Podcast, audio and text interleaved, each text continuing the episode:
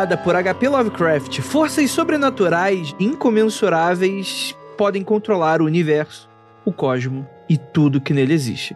E essas forças compõem um conjunto de seres que são chamados coletivamente por alguns poucos estudiosos de os mitos de Cthulhu. Uma clara designação que denota uma tentativa humana de categorizar o desconhecido através das obras desse autor problemático, genial e cheio dos mistérios. E nesse mundo free confidencial, a gente vai falar sobre o processo criativo e sobre esse emaranhado hierarquizado de entidades assustadoras que permeiam os nossos pesadelos até hoje. Logo depois dos recadinhos, a gente já volta.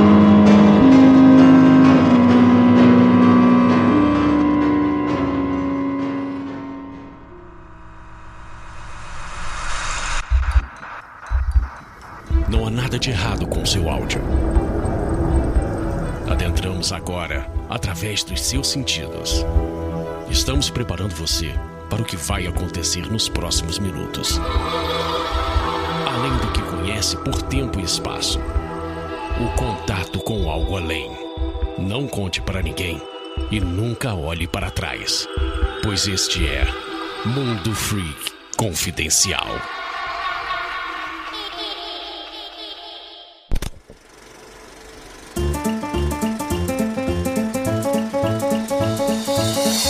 Agora na área de recadinhos do Mundo Free Confidencial. Prometo que vai ser bem rapidinho, principalmente porque. Próxima parada. Inferno está para lançar seu último episódio amanhã, da data de publicação desse episódio da semana, da primeira semana de novembro de 2022. A, se a semana feliz, né? Vamos combinar? Aquela semana, né? Todo mundo com a cabecinha nas nuvens, aquele, aquela, aquele alívio. E é claro que, por todas as questões políticas e conturbações sociais que estamos passando nos, nas últimas semanas, eu diria nos últimos anos, né? Talvez na última década, né? De maneira bem geral, mas concentrada, encapsulada nesse pequeno período de tempo, acaba prejudicando a gente que é produtor de conteúdo, porque as redes sociais ficam monotemáticas, né? Então, esse recadinho vai ser bem curto, porque eu vou pedir encarecidamente para você compartilhar, dar o seu curtir, dar o seu comentar, dar o seu feedback, compartilhar com seus amigos, gente. O próximo Parada Inferno é um experimento, né? Um projeto independente, como diversos outros, escritos por mim, por Iracroft, e elaborado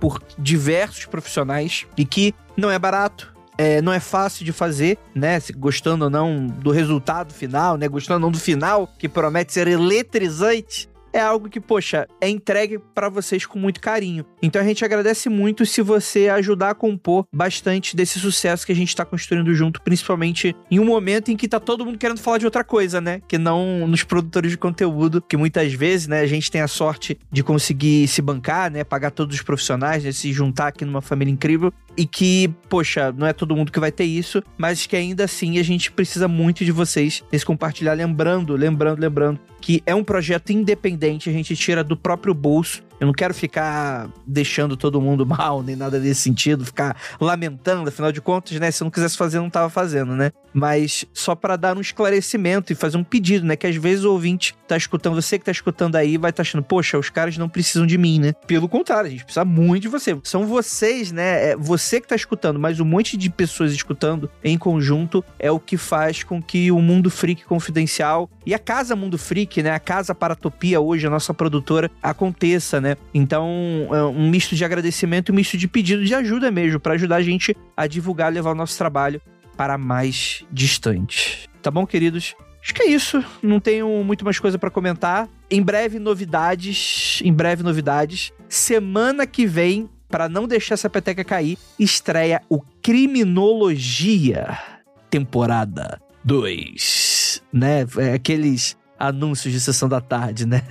mais violento, mais eletrizante, com os caras muito lelé da cuca, com vários aniquiladores de família. E galera, cara, vou dizer para vocês, vão ser oito episódios, um lançado por semana, né? Vai ser toda segunda-feira até o final do ano. E cara, que tá demais. Tá que tempo, temporada pesadíssima, tá, gente? Também ajudem a gente a compartilhar, tá bom? Deixa aqui, Murilão, toca o teaser do Criminologia pra gente encerrar esses recadinhos. E bora para esse podcast, ficou muito bacana. Espero que vocês curtam.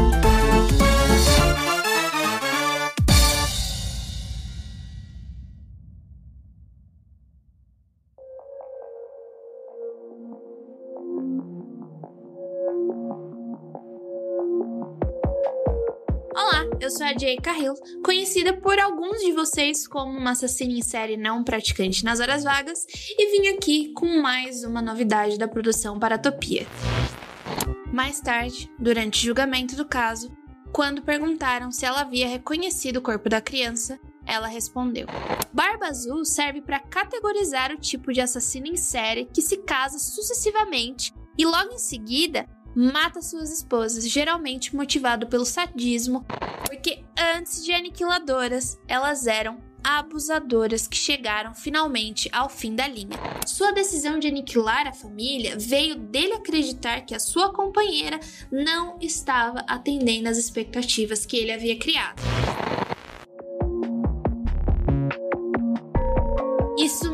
Estamos de volta com Criminologia Aniquiladores de Família para sua segunda temporada. A partir de 7 de novembro, estarei aí com vocês toda semana até meados do Natal para destrinchar mais sobre essas pessoas que decidem exterminar suas famílias. E quem sabe não tem até algumas surpresinhas por aí. Estou muito animada para saber o que vocês vão achar. Até lá!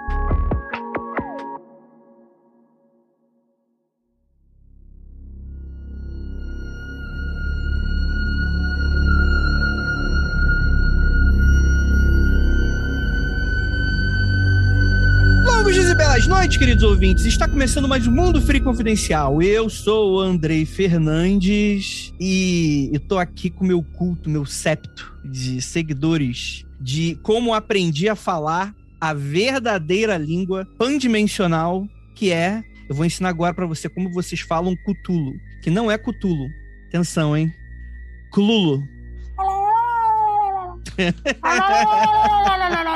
Cleitinho. Cleiton, Cleiton, Cleiton. Temos aqui também a nossa Abissal Jay. Eu já vou começar dando uma indicação. Se você quer ler uma mulher, a mãe da Dark Fantasy e que inspirou muito Lovecraft, leia Citadel of Fear, da nossa querida Gertrude Burroughs Bennett, também conhecida como Frances Stevens, que escrevia para Weird Tales. Eu já vou deixar aqui minha indicação, caso você goste, queira ler uma mulher que escreva algo parecido. Tá aí. My job here is done e eu tô indo embora. Brincadeira. Olá, muito obrigada por ter me convidado para falar de Lovecraft, que apesar dos pesares eu gosto muito. Eu ia falar que eu não sei se eu confiaria na escrita de alguém chamado Gertrude. Só que aí Howard também é zoado, né? Howard Felipe é um cara que, tipo assim, nada de bom viria, né? Enfim, né? Tem muito a debater sobre isso. Temos aqui o nosso queridíssimo Nanticon. E aí, galera? Eu sou a, a parte mais pop, mais modernosa, mais. Qual o termo que eu posso usar? Contemporânea. Contemporânea, e talvez a parte talvez eh, menos chata, eu diria, vou fazer essa provocação. Vocês todos são chatos, que vocês têm que levar o Cutulo sim, tem que botar o Cutulo na camiseta, tem que fazer bonequinho do Cutulo, tem que fazer, vender, ganhar dinheiro em cima dessa coisa. Que é muito maneiro. Eu sou muito fã do Cutulo. É, morreu, né? Racista filha da puta, mas morreu, então não vai receber nada do nosso dinheiro, então tá tudo liberado, né? E temos aqui convidados incríveis, primeiramente vindo novamente para o Mundo Frio Confidencial, nosso queridíssimo Rafael Fernandes. E aí, meu querido, tudo bem? E aí, galera, beleza? Tô aqui, né? Na verdade, acho que você errou na pronúncia, tipo, tudo. Fala assim, ó. Entendeu? É assim que fala. É, não é aquele vilão do He-Man? O... Como é o que é o nome dele? Ah, eu ia falar o Afogado. Mas não, não. Oh, isso aí é um arcano do Tarot Reverso. e temos também aqui a participação da incrível Kelly. E aí, tudo bem? Oi, tudo ótimo. Assim, eu tenho sentimentos muito antagônicos com relação ao Lovecraft, mas a melhor parte é que ele não ganhou dinheiro, ele nunca viu as, os dinheiros chegando. Então dá para consumir esse racista filho da puta com sentimentos antagônicos, fazendo crítica, mas sabendo que ele não vai ganhar esse dinheiro. Exatamente, exatamente. E, cara, Lovecraft, né? Pra quem não sabe, tá dando mole, o Mundo Free Confidencial, nós já temos um episódio falando sobre Lovecraft, no qual a gente se dedica muito à parte biográfica dele, né? Que é o episódio número 91. Caralho, 91, meu credo. Isso aí deve ter o quê? Deve ter uns seis anos isso aí. Rapaz, eu nem era nascido. Muito tempo. cara, mas é muito. Então, tipo assim, hoje, hoje nós vamos falar um pouco sobre a obra, né? Mais sobre essa parte que é super popular, que meio que invadiu não apenas a literatura, como também o mundo pop, filmes, livros, etc e tal. E tem uma, um grande fã-clube, né? Alguns, né? É fã-clube como sempre parte negativa, né? Opa! Opa!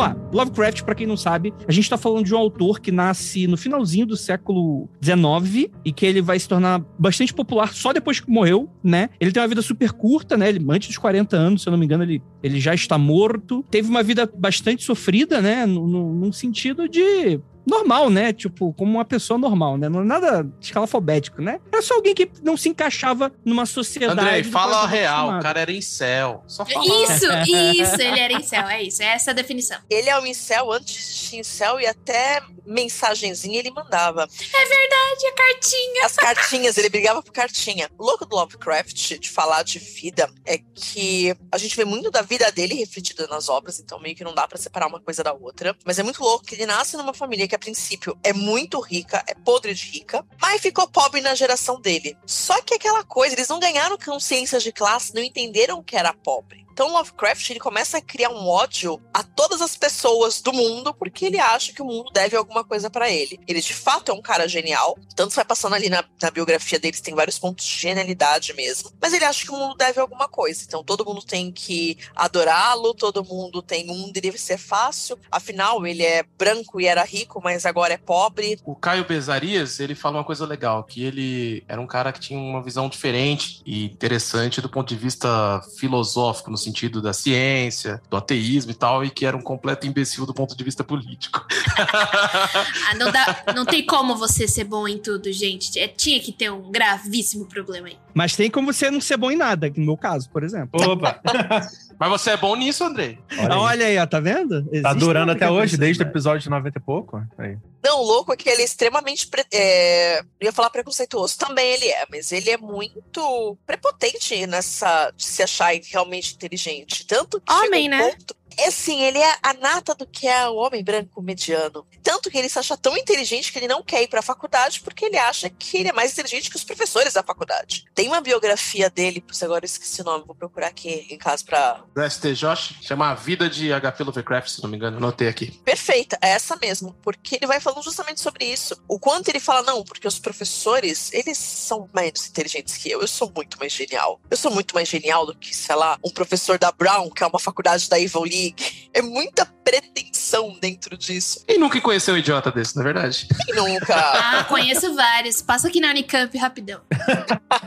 Fiz USP, eu tô ligado.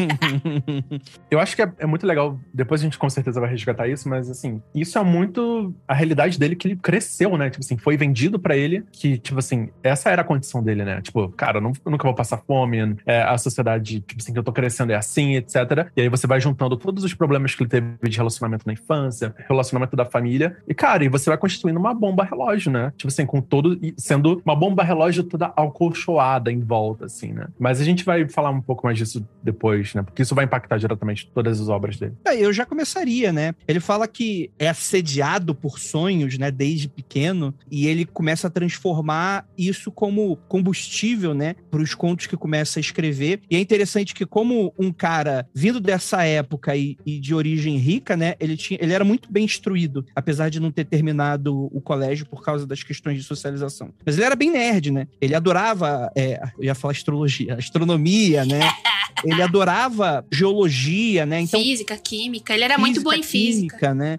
Então, assim, e ele teve contato, né? Ele escrevia desde muito cedo, né? O pessoal fala que os primeiros escritos dele é de, dos 4, 5 anos de idade, assim, né? De já fazendo coisas do tipo, pô, poesia, alguma historinha, alguma parada dessa, né? Posso falar de um bichão que eu acho muito interessante, que é que ele sonhava, que é o Nightgowns. Eu não sei para como foi traduzido em português, que são aqueles bichões que parecem uns morcegões, mas a pele é feita de. tem uma consistência de pele de baleia, sabe? Eu não sei se vocês já viram as ilustrações. Eu acho um dos bichos mais aterrorizantes junto com o Cthulhu. Eu já tive pesadelos quando eu vi a primeira ilustração. Porque o bicho não tem rosto, ele tem uns chifres, ele tem umas azonas meio que de morcego, ele é um humanoide, né? Só que a pele dele é consistência de, Noites de baleia. Isso, ele mesmo. O conto que eu li, né, da Earth Dreamlands, eu li em inglês, daí acabou ficando Nightgowns mesmo, né? Mano, quando eu vi a ilustração, imagina uma criança ter um pesadelo com esse bicho. Eu acho que eu ia ficar ruim da cabeça pro resto da minha vida, sem condições. Ou você teve esse sonho porque já era ruim da cabeça. É, boa.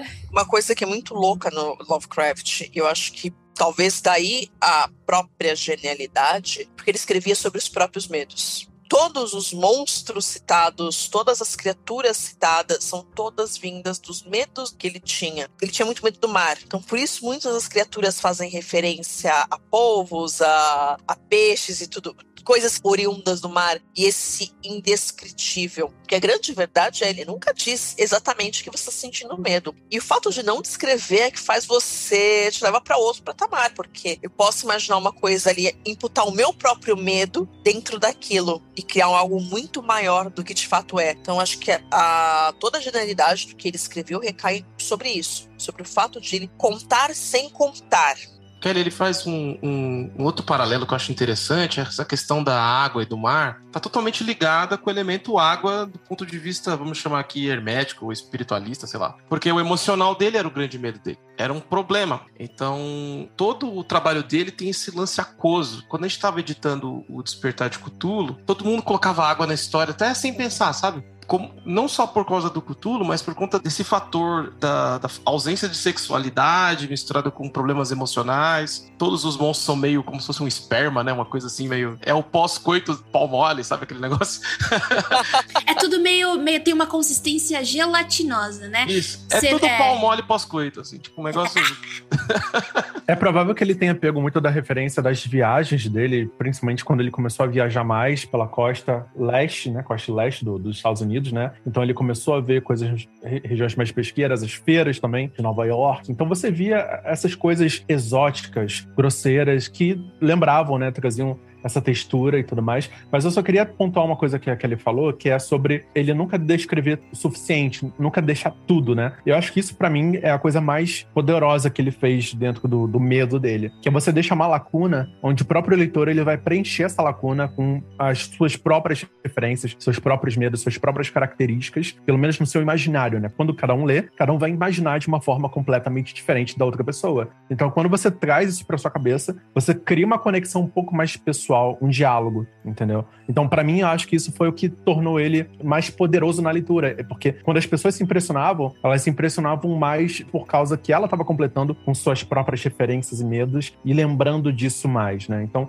é um desafio, claro. Eu acho que isso deve-se também à, época que ele viveu, né? O início do século. Então, você não tem tanto barulho quanto é hoje, né? Vamos dizer assim, não tem tanta referência quanto tem, temos hoje. Mas eu acho que na, na época ele, ele não só criava esse diálogo na cabeça das pessoas, como ele começou, desde o início, a alimentar esse diálogo através de cartas e, e toda a, a, forma de comunicação dele ao longo da vida. Na verdade, isso não está atrelado ao momento que ele vive. Ele fala muito disso no Horror Supernatural em Literatura. Ele é bem pretencioso nesse. Ele, esse livro é muito bom, mas ele é extremamente pretencioso e ele divide o horror entre o vulgar e o grotesco e é explícito, e ele chama isso de baixo horror, então ele entende isso como uma baixa literatura, e ele faz uma diversa, diversas críticas a outros autores anteriores a ele, e ele bebe muito do, do Paul nesse, nessa questão de falar, não, eu não vou descrever. Então isso é intencional, não é nenhuma questão de, de momento, até porque se a gente contextualiza ali o momento do Lovecraft, até as outras coisas estão sendo publicadas de pulp, elas são muito explícitas. Você fala de uma violência explícita, de um horror explícito, você tem uma questão um pouco antes dele, de falar de um horror sobrenatural. Então, o que acontece? O horror é o maior zeitgeist de uma época. Ele vai dizer o que pessoas estão sentindo e como pessoas estão se comportando naquela determinada época sei lá, você pega de pós-segunda guerra, você não tem mais um horror sobrenatural. Você começa a falar de gênese do mal. Então você fala de crianças ali malignas. Você vai ter o Menina Má, tem alguns outros livros dessa época que falam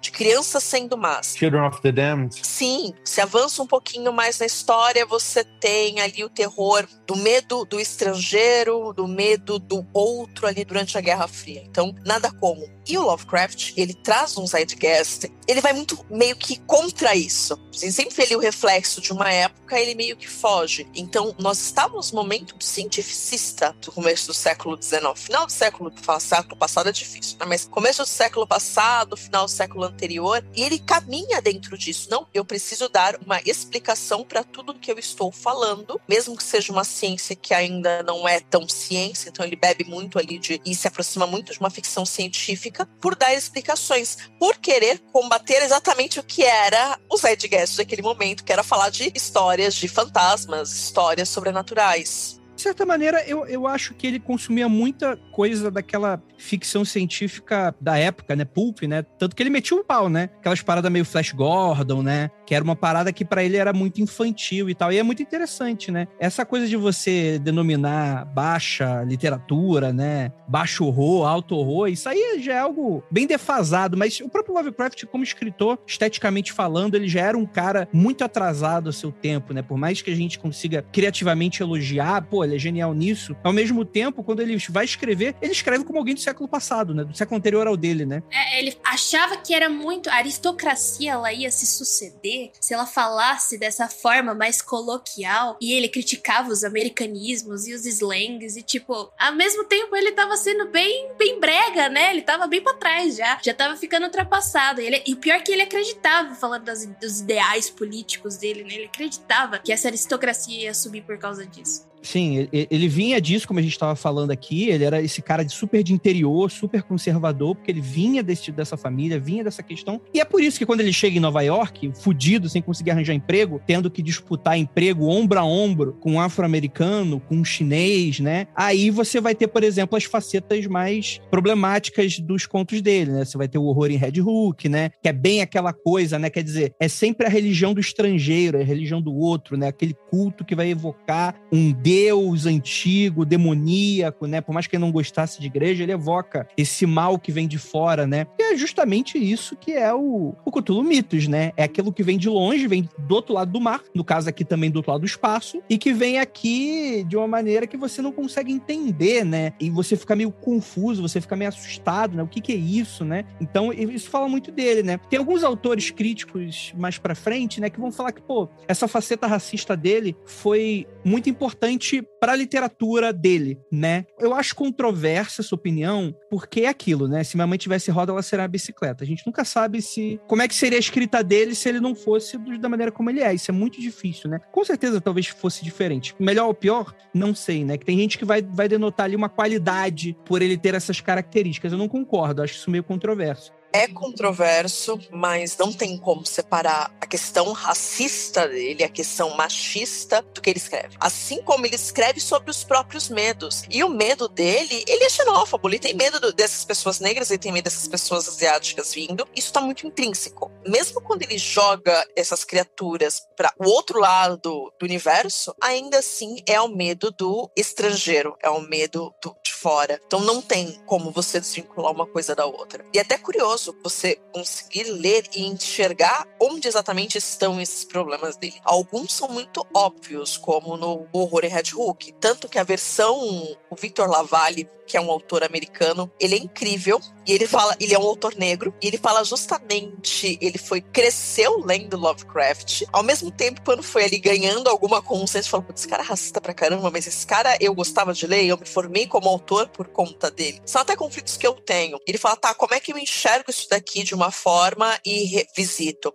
Ele tem um livro chamado Balada do Black Tom, que é uma releitura de horror em Red Hook e é genial, porque é justamente quando você tira esse olhar xenofóbico, esse olhar racista, o que sobra? Sobra o que o Victor Lavalle fez. Eu acho que vale lembrar e ressaltar é que a época ela era tomada pela eugenia. A gente tem A.G. Wells ali com a Ilha do Tom Monroe e falando das mulheres também, a gente tem a Charlotte Perkins com A Terra das Mulheres. São dois exemplos clássicos de como a eugenia ali nos Estados Unidos estava bem vigente. Então, toda vez que eu adentro, tipo, 1890, 1930, é só esses caras. Então, parece que é uma coisa bem vigente que realmente estava acontecendo não só com Lovecraft, mas com todo mundo ali que estava no meio da literatura também. E você também imagina o momento onde ele vê uma pessoa negra pela primeira vez, né? Tipo assim, isso não acontecia em prova, tá ligado? Tipo, você, é, tipo assim, é literalmente um choque, assim, caramba, como assim tem pessoas diferentes na minha cor, etc.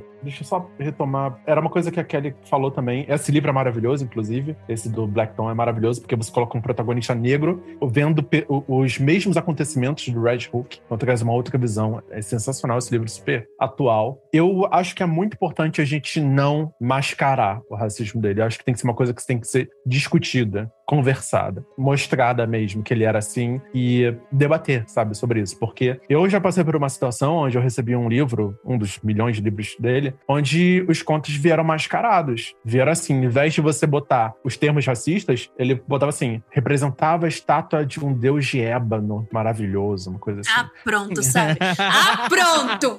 Exato. Então, assim, como se o Lovecraft elogiasse os negros. Então, assim, isso para mim foi muito grosseiro. Muito, assim. Foi ofensivo de verdade. Porque não tinha nota de rodapé, não tinha nada, entendeu? Diferente de outras obras que tinham contexto. Existem obras com contexto e esse contexto é importante até para você conseguir entender quem era o Lovecraft, o que ele está escrevendo e para entender contexto, porque a gente joga muito tipo, ah, ele é o filho da sua época. Não, ele não é um filho da sua época. Por mais que aquele momento dos Estados Unidos era um momento complexo, ele estava no norte, estava numa região que era um pouquinho mais progressista do que o sul. E bom contextualizar, poxa, ele pegou ali o começo do renascimento do Harley, que é onde você começa a ter uma série de escritores negros escrevendo coisas incríveis, as quais ele também faz crítica em troca de carta. Então, esse racismo e xenofobia tá intrínseco, não tem como desmembrar da obra. Erroneamente as pessoas falam, não, ele é um fruto do seu tempo. Não, tipo. É um fruto podre já do seu tempo. É, não, não é isso, gente, não é isso. a gente não tá tratando com um cara do século XVII, em que a escravidão era, era algo muito presente, sei lá, tipo, passou o dia inteiro na igreja escutando, enfim, o, o que quer que seja para legitimar. A gente tá falando de um cara que, porra, tem carta com ele elogiando Hitler, né, caralho? Tipo, Sim. a galera daquela época costumava querer bater no Hitler, né? A galera do bem, né? Então, quer dizer, não tem muito o que você defender dentro desse cenário, não. Ele é daquela época. Isso também é, é resumir e apagar. Eu acho que o Nando fala isso muito bem, né? O que, que eu defendo? Geralmente, poxa, que vem um texto anteriormente falando, ó, a obra que você vai ler, ela foi escrita numa época, esse cara tinha problemas, muitos problemas, né? e é isso que você vai ler a partir daqui. Você tentar fazer essa higienização, vamos colocar assim, é um apagamento, né? Do tipo, pô, você tá tirando o explícito, mas o sutil, que também tá racista, não tem como você, como a própria Kelly tá falando, não tem como você desassimilar. É aquilo ali, tá ali, e você precisa entender aquilo, né? Não é só uma historinha para você ler e tal, né? Sim, até mesmo a gente fala muito do racismo dele, porque acaba sendo mais explícito, mas a gente também deixa de falar muito do machismo, porque, é, assim, essa biografia do Lovecraft, ela é maravilhosa, porque ela tem várias fofocas. Então ela fala do quanto o Lovecraft tinha nojo de mulheres, até pela relação doente que ele teve, relação bem doentia que ele teve com a mãe e depois com as tias. Então, o quanto ele tem nojo, o quanto ele se recusa a fazer sexo com a esposa, o quanto isso também reflete dentro da obra. Talvez uma, um nível um pouco mais sutil do que o racismo e a xenofobia, mas também reflete. Então, não dá para desmembrar uma coisa da outra. Então, não adianta você querer ler Lovecraft numa tradução meio chapa branca, uma tradução que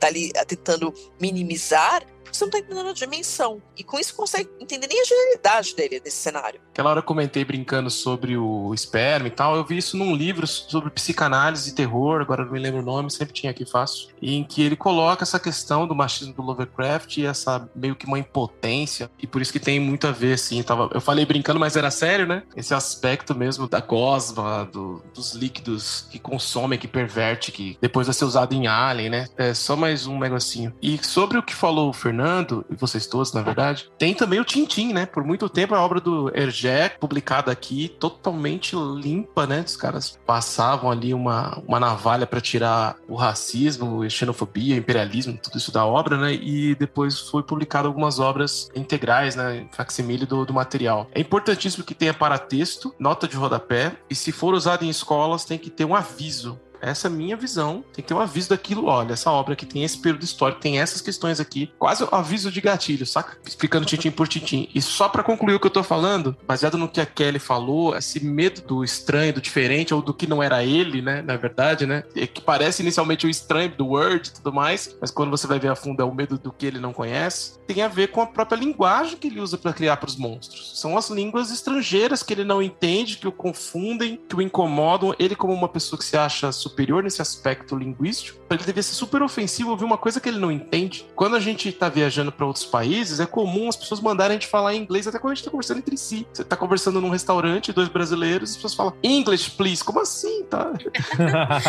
verdade. Eu tô falando de 2015, sabe? Então, ele é o homem do tempo até hoje, né? Na verdade, infelizmente.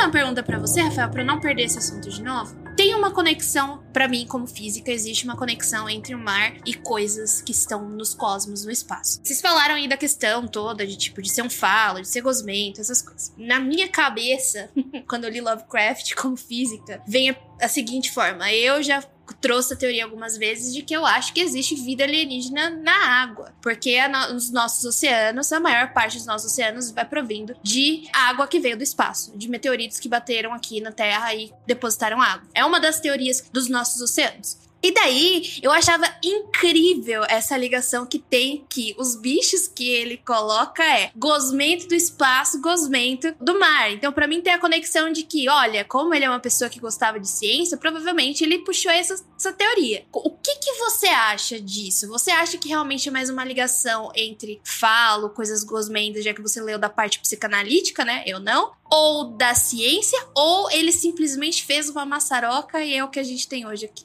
Eu acho que é essa última, é um conjunto de coisas, né? Você vê que ele estudava Freud, tem citações do Freud em alguns momentos, então ele estava fazendo uma autoanálise, de certa forma, entendendo esses aspectos dos símbolos, né, da água e tudo mais, porém, eu, quando. Eu sou um fanático num livro em específico, acho que vira e mexe, eu gosto de dizer que é meu livro favorito, mas muda. é 20 mil léguas submarinas do Júlio Verne. Ah, Júlio Verne, maravilhoso. Por sinal, tinha treta com Ed Wells. Eu amo a treta dos dois, porque eles ficam. Você não sabe ciência! Eu sei ciência, sim. Você não sabe fazer ciência. Tipo, é sensacional. É muito divertido. Eu gosto. E eu gosto porque tem aquele monte de coisa enciclopédica. Sempre curti aquilo, desde criança. E a sensação que dá quando você lê o Lovecraft, porque assim, uma coisa é quando você lê para pesquisar, que eu vejo que é ou para se divertir, outra é quando você está tentando contar histórias que muitas vezes os detalhes não são tão importantes no quesito, ah, o nome do bicho. É, é interessante descobrir a, o que ele está tentando fazer, que efeito ele quer causar, né? Então, ele tinha esse lance assim das descobertas, a gente está vivendo um período na história, na época dele, que era o preenchimento do mapa mundi, vamos dizer assim, né? Então, o que sobrou para você ter de, de fantástico, da sombra, do que não está ainda visto, são os sonhos, o mar e o espaço. E esses três, eles têm esse aspecto do flutuar, eles têm esse aspecto do etéreo, de serem coisas que a gente imagina muito sobre, né? Então, por exemplo, as pessoas têm sonhos e elas muitas vezes ficam tentando entender o significado. As pessoas viam as estrelas, tem todo um universo de pesquisa de pessoas tentando descobrir significados e efeitos. Então, vejo nesse sentido de esses campos a serem explorados, né? O, fundo do mar ainda era um grande mistério, atraía muito. Vejo essa questão também de medo da água e mas tudo misturado, tá vendo? É, não dá para separar muito. Pessoal dessa fase do Weird, eles eram, eram uma galera que misturava muito, não tinha uma preocupação ainda mercadológica de definir gêneros. Então você tinha lá ficção científica, terror, fantasia, hoje é tudo muito nítido, né? É, você pode ter um toquinho, mas você não vai ver um, um Senhor dos Anéis, de repente, uns robôs lá no meio. Ninguém faz, não sei porquê. Mas naquele período fazia bastante. E isso também transparece nos elementos de uma história, né? Então você tem ali. É, por, é isso que eu acho interessante no Lovecraft, e que, e, ou melhor dizendo, naquele período, naquelas pessoas ali, naquele. Não sei se vocês concordam comigo. É Weird Tales, né? A galera que escrevia Weird Tales, elas estão arregaçando nesses temas e é tudo muito. Não é bizarro. Soa novo. É, exato. E, e olha, eu julgo a dizer que soa novo até hoje, porque toda vez que eu pego uma Weird Tale que eu ainda não li, ela me deixa um pouco impactada de tipo, puta, olha aí, ó, essa mistura aí, eu achei que nunca ia rolar e rolou. A mistura do Brasil com o Egito.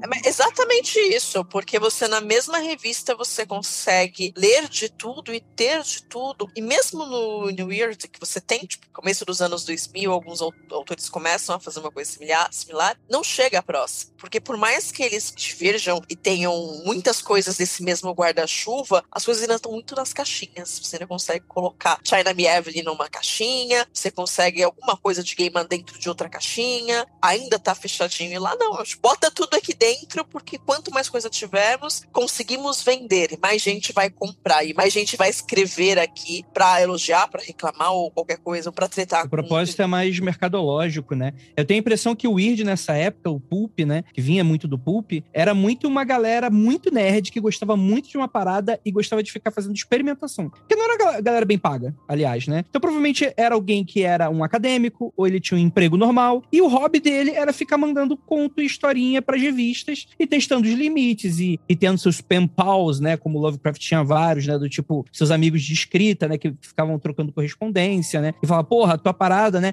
Pra quem não sabe, Lovecraft ele tinha uma grande amizade com o do Conan, né? Robert Howard, né? Que inclusive também tem diversas inspirações dos contos dele por causa do Lovecraft, né? Então tem aquela da Torre do Elefante, né? Pensei que você ia falar que tinha inspiração no machismo do Lovecraft. É, eu ia falar. Porque é outro machista. Dessa galera, o único que conseguiu ficar rico é o Robert Chambers, do Rei de Amarelo. Mas ele não ficou rico com o Rei de Amarelo. Esse era inteligente. Ele escrevia romancezinho água com açúcar, soft porn, ganhou uma puta grana. Então ele vivia de escrever. Tanto que o Lovecraft odiava, eles tinham uma relação de ódio e tipo, ódio. E o outro, tipo, você é significante demais pra eu te odiar, porque ele conseguia viver de literatura, mas porque escrevia outras coisas. E o Chambers também não gostava também de o sucesso dele ser o romancezinho água com açúcar tórrido, né? Não gostava, mas é isso que tá pagando as contas. E vamos combinar, né? Artista ganhar dinheiro é crime. Não pode. né? Se artista ganha dinheiro, No Brasil, então, causa inveja e não, ódio dos não colegas. pode, não, não pode dar dinheiro pra artista. Começa por aí. Porque senão aí ele fica vendido. Ele mudou, ele não era mais como era antes. Você não era assim. Não, eu gostava quando ninguém escutava. Agora que todo mundo escuta, não sou mais fã dessa banda. Agora que saiu naquela, naquele seriado super famoso, nossa, agora todo mundo ouve.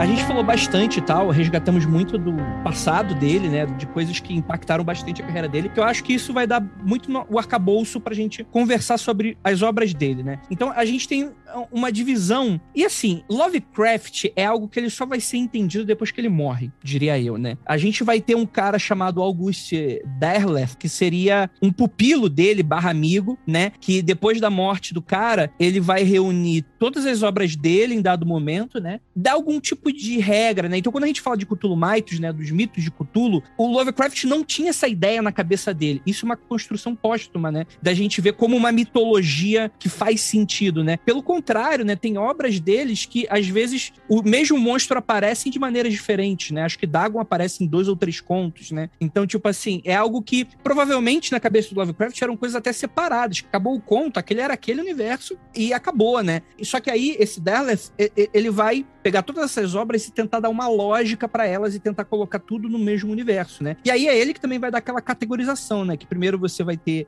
os sonhos, né? Que o pessoal chama de Dreamlands, né? Que aí são os contos que talvez sejam os menos conhecidos ou os menos apreciados pela galera que curte a parada mais mitológica, mais do monstro, do horror, etc. Ah, é e tal. verdade. Porque é muito onírico, né? É uma parada que tem pouca base em que você pode colocar uma regra, né? Você pode fazer um bestiário de D&D como a Não galera dá pra gosta. fazer bonequinho, velho. Ah, eu vou defender, tá? Porque eu gosto muito dessa parte que é dos Nightgowns, que eu acho eles muito aterrorizantes. Eu vou defender porque, assim, é, é mais onírico, mas ainda tem aquele ar misterioso, aquele impacto. Eu acho que Lovecraft é muito impactante do meio pro final. Ele vai construindo a história, daí chega do meio pro final, é aquele filme de suspense que você não vai poder mais sair da TV, e daí vem aquele final impactante. Eu acho que o Earth Dreamland é mais ou menos isso. É gostoso de ler, e tem uns bichão que dá medo, gente. Eu, eu prometo pra vocês. Se você não tá. Eu não curto muito da, da parte mitológica, eu acho meio chato. Eu acho meio clube do bolinha, sabe? Clube... Só meninos curtem isso, meio maçonaria. Então eu não curto muito.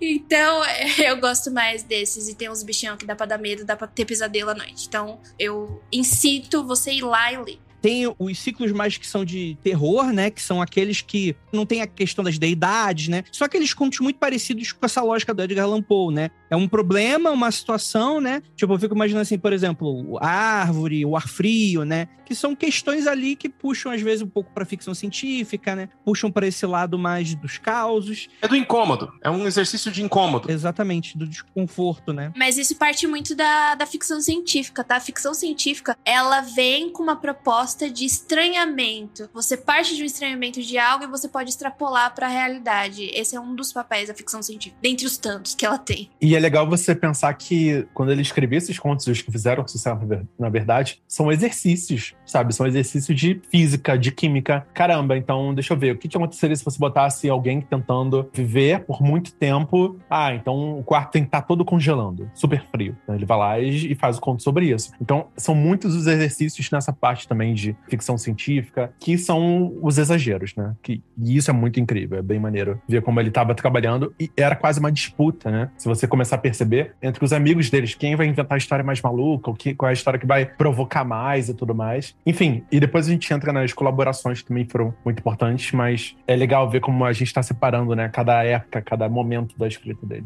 E aí, para terminar, a gente tem os mitos, os próprios mitos de Cthulhu, né? Que aí a gente tá falando sobre as deidades, né? Que são do espaço profundo e tal. O que é muito interessante, porque Cthulhu, de nenhuma maneira, tem um protagonismo dentro dessa suposta hierarquização dos deuses, né? O Cthulhu, ele seria um, um alto sacerdote, né? Ele não é o deus principal, ele não tem de nenhuma maneira, né? Ele tem um destaque mais por causa do Darleth, porque tirando isso, ele é até bem mais ou menos, né? Ele é o cara que ele faz a anunciação do. Ele é Alexa, ele acorda as pessoas. Bom dia! tá, tá, tá. Mas é bem isso. Eu acho que talvez o você tem uma imagem mais pop, porque ele te diz, ah, uma criatura com formato de polvo. Você não tem essa mesma descrição das outras deidades. Você não tem essa personificação das outras deidades. Fica muito no lugar de, hum, isso aqui é muito indescritível para sua imagem. Então, bater e vender isso é muito mais difícil. É muito mais difícil você, sei lá, fazer um RPG com uma capinha de uma coisa que você nem sabe o que é, não sabe descrever. Ô, Kelly, tem a ver também com o Derleft ser ter aberto uma editora, né, a Arca, né? E aí ele tem que pagar os boletos. Aí o cara tem que fazer marketing. Eu sou dono de editora. Você bate isso para você. Crescer criativo é legal, mas vender os, os livrinhos também. Mais ainda. Aí o cara inventa, não, vamos botar esse cara aqui na capa, ó, tem umas perninhas aqui, tem uns bracinhos, dá pra entender. Assim, eu só queria atribuir também ao sucesso que é, né, pós-mortem dele, depois, conforme foi crescendo. Eu acho que, na minha opinião, eu acho que o sucesso dele só se deu por causa das relações que ele deu, não só da história, mas, tipo, todo mundo tava tentando escrever alguma coisa no universo dele, que ele inventou. Então, assim, cara, se você vai ver Cthulhu, tem contos que expõem a família do Cthulhu. Tem a Cutila, tem sei lá o quê. É, não, e, e assim. Tá inventando isso. Não, falando sério. Não, não é possível. É, o André sem acreditar. Tem, tem os com filhos, tem tudo. Tem, tem tudo. Então, assim, vários autores famosos fizeram contos expandindo esse universo. E foi o que, de fato, colocou, tipo assim, isso no imaginário popular e abriu mais diálogo. Porque praticamente todos os monstros, né? Tipo assim, vamos colocar 80% dos monstros, não tem descrição. Ou tem pouquíssima descrição. E aí você depende dos ilustradores, da galera adicionando mais informações, mais. O que geralmente estraga, né, a magia da coisa, né? Fica, Exatamente. Ah, é só um negócio. A galera não entendeu. E tem um Cthulhu do bem que os caras inventaram depois, velho. Agora eu esqueci o nome, é coisa do Derlef. Ele é. Ele fez tudo. É uns Cthulhu de Jesus, sabe? Um negócio que não faz sentido. É o Asta Cheran do Lovecraft. Isso, é. Vocês fizeram sashimi pra sentir o meu corpo, o meu sangue. O Cthulhu eu lembro porque é um dos inimigos do Eldritch Horror, que é um jogo de Lovecraft. E aí um dos inimigos é a filha do Cthulhu. Caralho, bicho. É a família inteira mesmo, então. Sim, os irmãos, o que é mais malvado. Aí você, além dos malvados, tem os mais malvados ainda, porque você divide entre ali o Great Ones e os Old Ones. Então você conseguiu expandir toda essa temática. E Lovecraft nem tinha uns pra isso. Então não dá pra dizer que mitos de Cthulhu. É, nem uns, né? Nem uns igual o Lavo de Carvalho. Exatamente. Ô, gente, eu tô que nem o André. Eu só conheço Lovecraft, tá? Eu não fui além. Porque eu gosto muito da escrita arcaica e aristo... é, aristotélica, não. E aristocrática dele. Eu curto. Eu acho bem a Edgar Allan Poe. Eu gosto desses presepados. Nossa, eu acho chato. Eu gosto! Eu me Eu gosto do conto lendo. depois que eu termino de ler, e aí ele fica muito legal na minha cabeça. Mas é um parto pra terminar aquela merda. Porque Lovecraft é muito leitura. Sabe o que que é? Lovecraft é muito leitura de adolescente. Porque o adolescente ele se sente muito inteligente lendo palavra difícil. E aí tu fala, nossa, olha só como, porra, eu não leio mais essas coisinhas de criança, eu não leio mais Marvel DC, eu leio umas paradas que são indescritíveis e tal. Aí tu percebe que isso é tudo bobeira. Ah, não, Andrei. Adolescente lê Nietzsche. Ah, Eu vou ler filosofia. Sou inteligente. mas é bem isso. Mas olhando cruamente, você não tem todas as expansões de, de mitos de Cthulhu em Lovecraft. Dá pra gente se lembrar e falar, ó, isso, mitos de Cthulhu é uma coisa, Lovecraft é outra completamente diferente. Essa daqui bebeu no Lovecraft, mas não é a mesma coisa. E tem até umas, uns fóruns de discussões bem grandes com relação a isso. Quanto a gente pode considerar de Lovecraft tudo que foi feito depois, ou se são só inspirações. Eu, particularmente, acho muito positivo, porque você tá ali reinventando coisas que são geniais. Tanto que eu acho as que origina de Lovecraft muito mais genial. Você pega Lovecraft Country. Cara, aquilo é brilhante. Aquilo é genial. O livro eu não gosto tanto, mas o seriado foi construído de uma forma. Tem uns defeitinhos ali na reta final, mas, cara, aquilo é muito muito brilhante. Você tem toda a ideia de Lovecraft ali, você tem todo o racismo de Lovecraft ali, visto por um outro olhar. Que é justamente a parte pô, crítica, né? De você pô, pensar, repensar aquilo de uma outra maneira. Assim, Lovecraft odiar essa porra toda, né? Ah, total. Mas essa é a melhor parte. Essa é a melhor parte. Ele tá se revirando no túmulo. Não gostei. Faz de Lovecraft novo. ia botar sigilo de 100 anos aí. 100 anos, ia xingar todo mundo no, No Twitter. No, no Twitter, no Chan. Ele tá igual um frango de padaria dentro do caixão dele. ali. Eu gosto bastante da organização que o pessoal da Chaosium fez para o chamado de Cthulhu RPG, né? Se você pegar ali, principalmente as edições mais atuais, nossa, é super organizado, você consegue entender certinho. Porque como tem que te ajudar a construir uma narrativa em cima disso, é, já é um passo além do que a gente tá falando aqui, né? Não é só contar uma história, é como ajudar as pessoas a contar histórias usando essas ferramentas narrativas. Eu acho que o material da Chaosium, não digo só as mais recentes, eu digo todas as edições, levando em consideração que eu tenho quase todas, as coisas mais geniais que você tem com relação a. E até uma forma digo eu, se você não conhece, talvez eu introduziria através das coisas da Chaosium para depois explicar o que é Lovecraft. Até as coletâneas que eles fazem de contos para você se inspirar são muito bem organizadas e sacadas para isso. Eu confesso que eu sou muito preguiçoso. Eu li o, o sétima edição, amei. Mas assim, eu não sou uma pessoa de RPG, né? Então eu acabei apelando pra, tipo, jogos de tabuleiro, tipo, a linha Arkham Horror e tal. Não é patrocinado, infelizmente, mas, tipo, tenho vários board games do Cthulhu, assim, de Lovecraft, que tem propostas completamente diferentes. E também eu acho que é uma boa introdução pra, tipo, cara, como é que é os videogames? Caramba, videogame a gente tem vários exemplos, mas também tem tabuleiro, mas também tem quadrinho. Então, isso é uma coisa incrível de você ver que o tema Lovecraftiano, vamos dizer assim, né? Ele tem muita aderência a essas diferentes mídias, né? Então você consegue usar, criar mecânicas de jogo que vai simular loucura, que vai simular traição, simular inimigos de outra dimensão. E isso casa muito bem com a mecânica, com o jogo. Então cria essa experiência narrativa, né? E praticamente nada disso é do Lovecraft, né? As ilustrações são de outras pessoas, os derivados são de outras pessoas, mas estão no mundo que ele começou, ele criou. Jesus é assim também, cara. As pessoas já aí. ter se acostumado. Mas sabe, o mais louco, até fica muito claro no RPG e você consegue ver nos tabuleiros, nas outras coisas. Ele faz algo, eu não lembro de, ter, de ninguém fazer antes. É trazer pro real. Então, não é o cara que é super poderoso. Mando bunda, gente. É, é você ali na fila que foi na padaria e esbarrou no Necronomicon. É você que recebeu um presente. Então, é você. Então, o herói é um professor, é o médico, é o padeiro, é qualquer um. E isso te traz pra uma realidade muito mais próxima. Então, nossa, isso é muito mais assustador. Podia ser eu, né? Eu podia que receber sem querer um pacote de e-commerce e, e vi o Necronomicon aqui, e aí daí por diante se desenrola uma história. Então, essa proximidade e o fato de não haverem grandes descrições torna tudo muito próximo e muito rico. E quando eu vejo o pessoal fazendo terror aqui no Brasil, por exemplo, a gente vai escrever. Quando eu tô trabalhando com algum autor novo para Draco, um dos problemas que as pessoas têm que se atentar, se você tá ouvindo aí quer escrever histórias de terror que tenham um efeito realmente interessante, coloca esse terror no seu quintal. Que significa isso? É localiza essa história muito perto de você mesmo, de você mesmo, porque você vai entender que isso traz uma familiaridade que incomoda bem mais as pessoas. Por isso que hoje você vai ler, sei lá, qualquer horror que tem aquele estilo de ai, castelo, um príncipe, não sei o que, é uma coisa que soa até um pouco boba, porque é, é irreal para nós. Um outro fator, só para concluir dentro do que falou, o, falaram todos vocês, a loucura. Por que eu acho que a obra do Lovecraft tem ganhado um peso com o tempo? Com o avanço do capitalismo, a loucura se tornou uma coisa mais constante, é um medo bem comum da nossa vida. Todo mundo, depois da pandemia, a loucura tá a um passo de você. Era mais fácil ficar louco do que pegar Covid. E o Covid era super contagioso, né? Mas ao tentar fugir do Covid, você enlouquecia. Ao ir pra rua e tentar trabalhar mesmo com Covid, você também enlouquecia. Então, esse medo de enlouquecer, claro, um pouco. que mudou, né? No começo do século, até os anos, sei lá, até o fim do, do sistema manicomial, o medo também era de ir pro manicômio, né?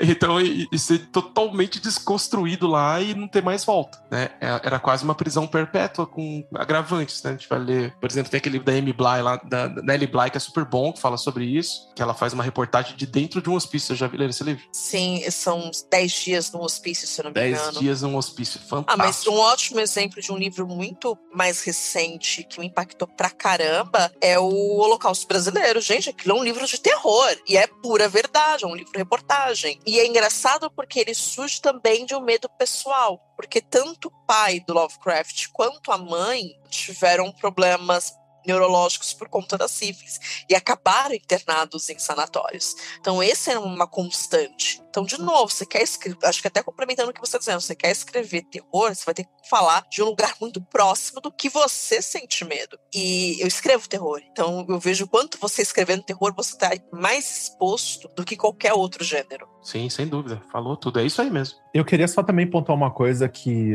às vezes passa batido, mas é uma coisa que contribuiu muito para isso que a Kelly falou sobre você se aproximar do tema e tal. É que na época principalmente toda a escrita dele, ela é baseada em relatos. Então é sempre uma pessoa em primeira pessoa escrevendo, documentando num papel, num caderno, num jornal. Ele está documentando para que outra pessoa encontre aquele papel. Então praticamente todos os relatos, todas as histórias são em formato de relato de primeira pessoa, onde ele está registrando num arquivo. E aí eu queria até puxar alguns jogos de terror, né, de, que, que explora, tipo assim, Resident Evil, Silent Hill, é, deixa eu ver, cara, um que eu gosto muito, Soma, que é no fundo do mar, que assim, todo mundo desapareceu, mas você lê os relatos das pessoas que passaram por ali. Então você começa a entender a história através dos olhos das pessoas que deixaram uma, um indício, uma coisa ali. E é o que essa literatura daquela época era muito popular em fazer né? Stolar, né? O, o Drácula, que é tudo feito com cartas, né? Ah, eu, eu vou morrer, então, tipo assim, já tô deixando aqui meu último relatório, que, ah, ninguém acreditou em mim, então tô escrevendo aqui, caso você leia, leitor e tal, ou as cartas. Cara, isso, é, para mim, é, é, maravilhoso, assim. E é um desafio, né? É um desafio grande você fazer uma história assim, hoje em dia. E que é característico do final do romance gótico. Então, você pega o Drácula epistolar, você pega o falo Prometeu Moderno, gente. Frankenstein, Frankenstein. Epistolar é uma coisa muito oriunda do gótico. E querendo ou não, Lovecraft, ele tinha aquela, muita coisa do Edgar Allan Poe, epistolar. Então ele, apaixonado pelo Edgar Allan Poe, ele tenta reproduzir esse mesmo meio do caminho de escrita.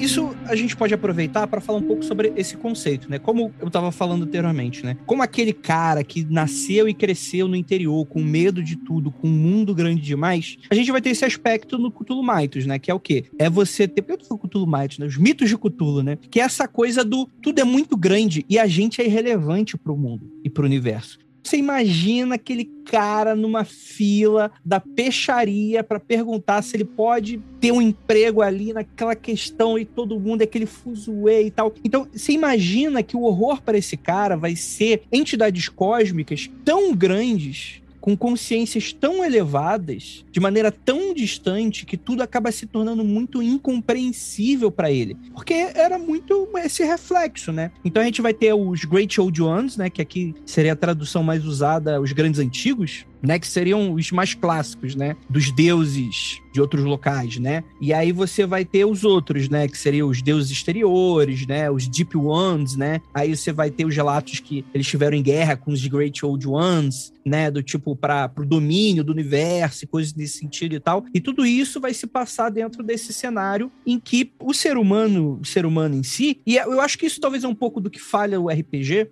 No RPG você tem que ganhar, né?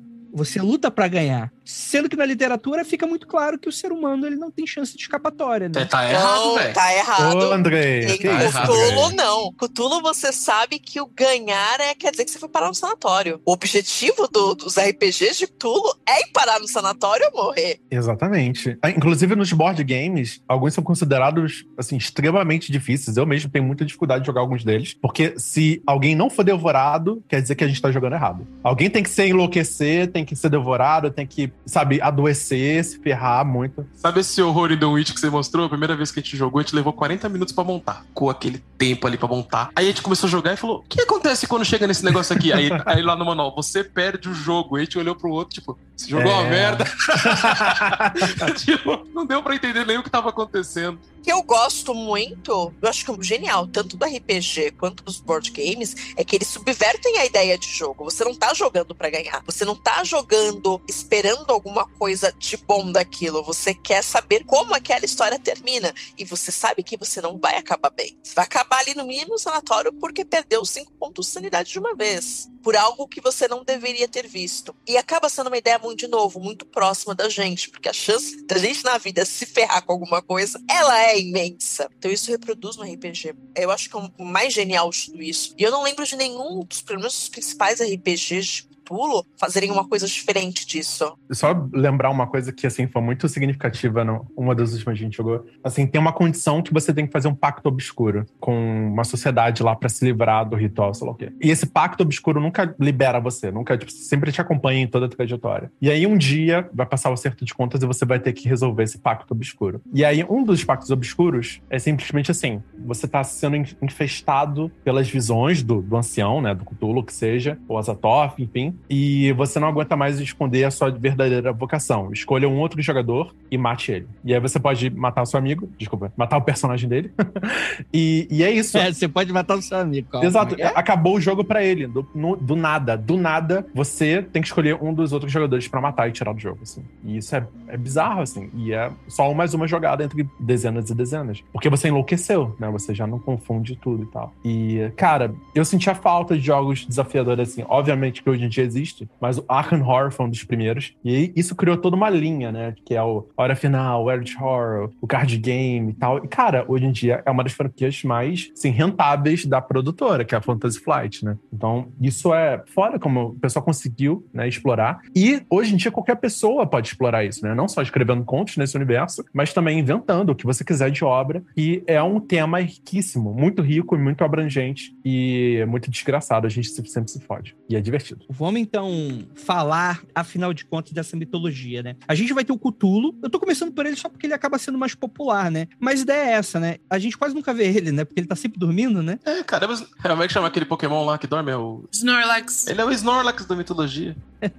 é, exatamente, né? Mas ele tem essa função muito apocalíptica, né? Que as coisas que a gente sabe que ele tem potencial de fazer é pelos relatos, né? Porque, como eu falei, essas criaturas elas são tão poderosas que a simples presença delas já e, e mesmo dormindo já tem influência sobre você. Então, diversos cultos e diversas pessoas enlouquecem é, é, é, ao redor do globo só pelos sonhos do próprio Cthulhu, né? Então é quase como se ele criasse uma dimensão própria, né? E que a conseguisse afetar a gente fisicamente, de certa maneira maneira, né? E aí você vai ter só, tipo assim, é, os escritos das pessoas que foram afetadas dessa maneira, né? Então tem um. No, no próprio Call of Cthulhu, né? No chamado de Cthulhu, né? O conto mais popular, você tem aquele trecho, né? Tipo assim, quando o Cthulhu acordar, cara, acabou. Não vai ter mais guerra, vai ter muitos horrores, muitas coisas legais. A gente vai aprender novas formas de matar, novas formas de amar. A humanidade, ela não necessariamente se fudeu, ela transcendeu pra outra parada que é até difícil a gente conceber o que, que seria esse próximo além, né? Com o despertar dele, né? E no próprio chamado de Cthulhu, spoiler, tem 40 milhões de anos essa obra, ele desperta, né? E acaba. Tu não sabe o que, acontece dali pra frente, né? Ele tá dormindo na cidade de Railé, que seria no fundo do oceano, né? Tem toda uma questão aí atlântica da coisa, né? E por aí vai. Mas em si, ele é dito como sendo um grande alto sacerdote mesmo, né? Ele é um cara que ele não tem muito poder físico, né? Ele tem um poder de influência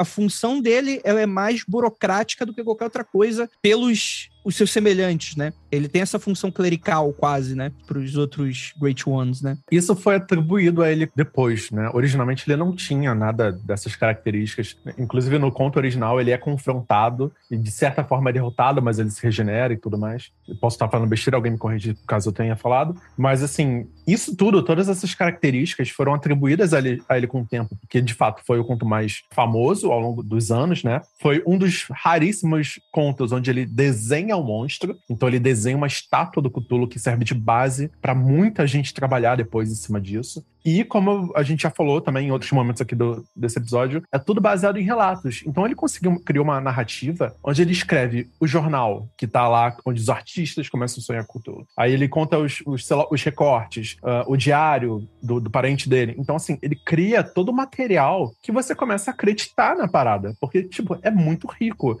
E até é uma característica dele, que eu acho um pouco cansativa e chata, de ele adicionar tanta descrição às vezes, né? Tantos adjetivos na mesma frase. Isso é uma coisa dele também, que foi melhorando com o tempo, mas ainda é dele. Mas assim, é riquíssimo, né? Assim, você entra demais na história por causa de tantos quebra-cabeças que você vai montando na sua cabeça, de tantos arquivos e tal. E é isso, eu acho que pra mim ele ganhou toda essa fama, toda essa força por todos esses elementos que ele não trabalha tanto assim em outros contos, né? E também ele não gostava muito de contos muito longos, como o Chamado de Futuro. São poucos os contos onde ele chega quase a ser uma novela. Eu acho que a exemplificação desse poder aí é o Necronomicon, né, gente? Quando chega lá no Alan Moore, o Alan Moore fica doido pelo livrinho e começa a fazer, o negócio se expande. Ele escreve um livrinho e daí, tipo, existe todo um mundo sobre esse livro. E toda uma conspiração, né? Na verdade, ele existe, né? É, na verdade, existe muito disso, né? De que Lovecraft, ele, na verdade, não é ficção, né? é, já é o papo doido, de doido esotérico, é, né? pois é. Ele, na verdade, ele captou, né? As mensagens. Uhum. Kenneth Grant, não é? O Kenneth Grant que, que mexe com isso? Também, é, Kenneth também, Grant, que é, é pupilo do, do, do Alistair Crowley, ele vai construir toda uma uma rede aí de falar, não, dá para chamar essas entidades, dá para trabalhar com elas, etc e tal. É que o Kenneth Grant é meio doido também, né? Ele tem as questões dele. Sim. Ó, oh, Jay, você tava falando do Alistair Crowley, então não do Alan Moore. Não, o Alan Moore também. O Alan Moore tem o HQ dele lá sobre o Necronomicon, que é horrível. O Providence, né? Não, esse é bom, o segundo é ruim, que é o próprio Necronomicon, que é ruim mesmo. Não é legal, não. Não leio. Neonômico, não é? É, começa legal, mas daí ele escorrega nos pontos que ele sempre escorrega, e daí não ficou muito bom, não.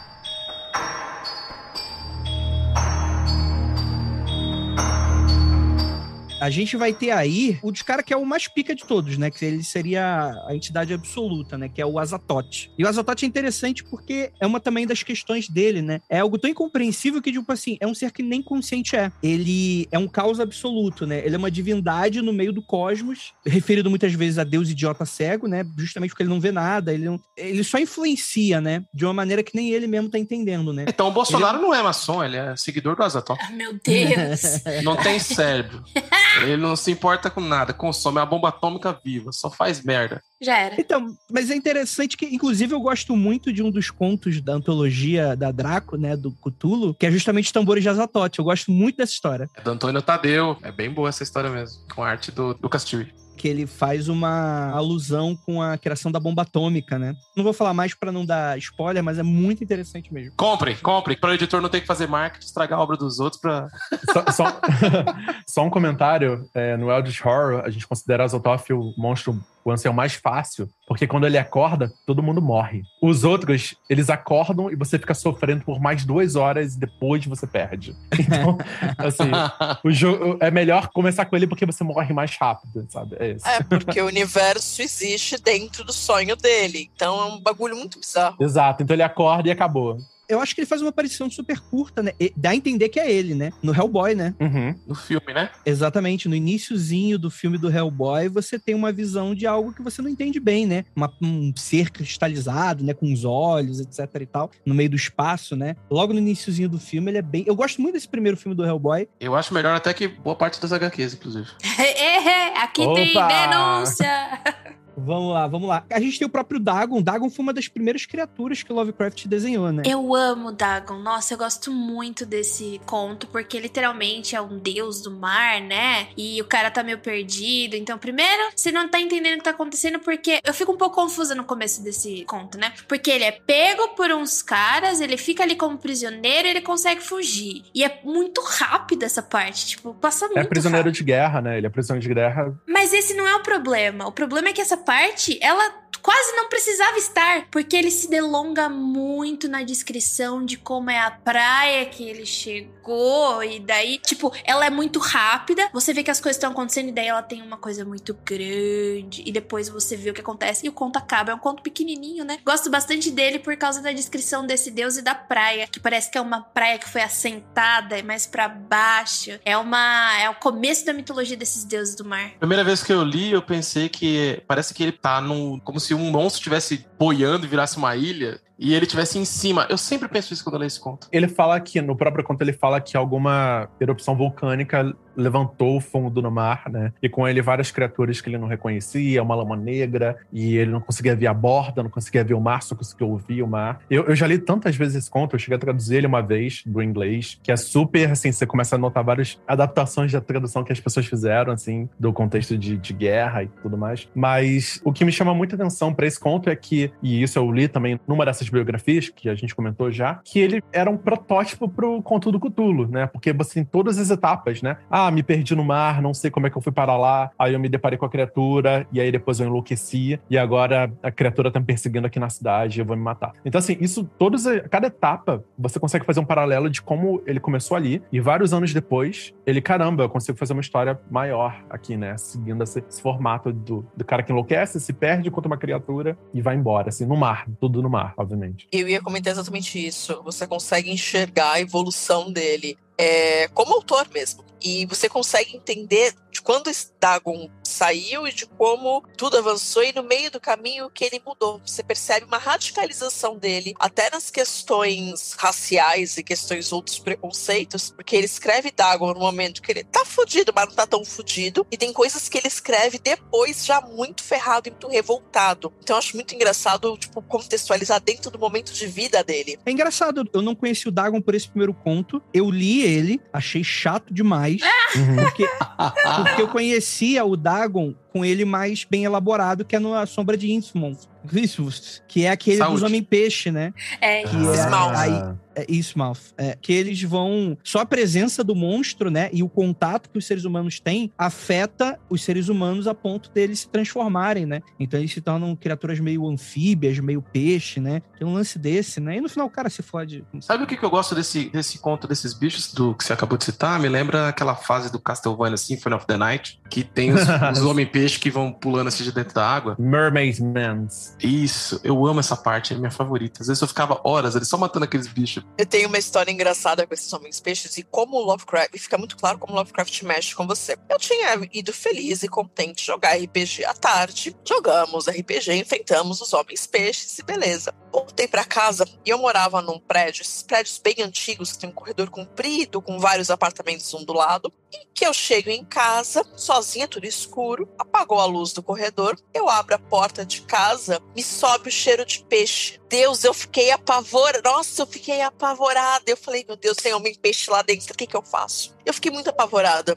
Aí depois de aqueles dois minutos aí de loucura, eu me lembrei que eu tinha feito peixe. Antes de eu tinha almoçado peixe, então provavelmente ficou. E é muito engraçado como o horror de Lovecraft, ele te remete a essas coisas. Ele te traz uma, uma algumas memórias que te gatilham. Então fala, gente, é completamente real, eu tá com medo porque quem me te chama peixe, mas... É, ele tem uma coisinha pra falar sobre isso. Achei muito interessante sua fala. E nisso tem um herdeiro do Lovecraft que é muito fiel a esse, esse estilo de contar histórias, que é o Junji Ito. Que ele usa, para causar esse efeito em você, os dois usam a seguinte técnica. Você tem três tipos de, vamos chamar assim, de danos que uma história de horror pode causar a um personagem, alguma coisa, né? Que é o físico, o mental e o, vamos chamar de cósmico, certo? No físico, você vai ter o que toda qualquer história de terror, tipo Jason vai ter, Fred Krueger e tal, que é matar fisicamente a pessoa. Então, o medo que você tem, você tá lidando com esse aspecto do medo. Esse é o termo correto. O aspecto mental é esse aspecto que o Lovecraft e que várias histórias de horror psicológico trabalham, que é causar uma angústia, causar uma sensação de. O Poe é muito bom nisso. Agora, esse, esse lado cósmico ou espiritualista, filosófico, é quando aquilo começa a distorcer a realidade. E essa distorção da realidade da ficção, ela faz você ter efeitos na vida real. Quando a gente estava fazendo a coleção Dragão Negro, uma brincadeira era falar que essa é uma coleção de histórias de terror que vão quebrar alguma coisa dentro de você. Que é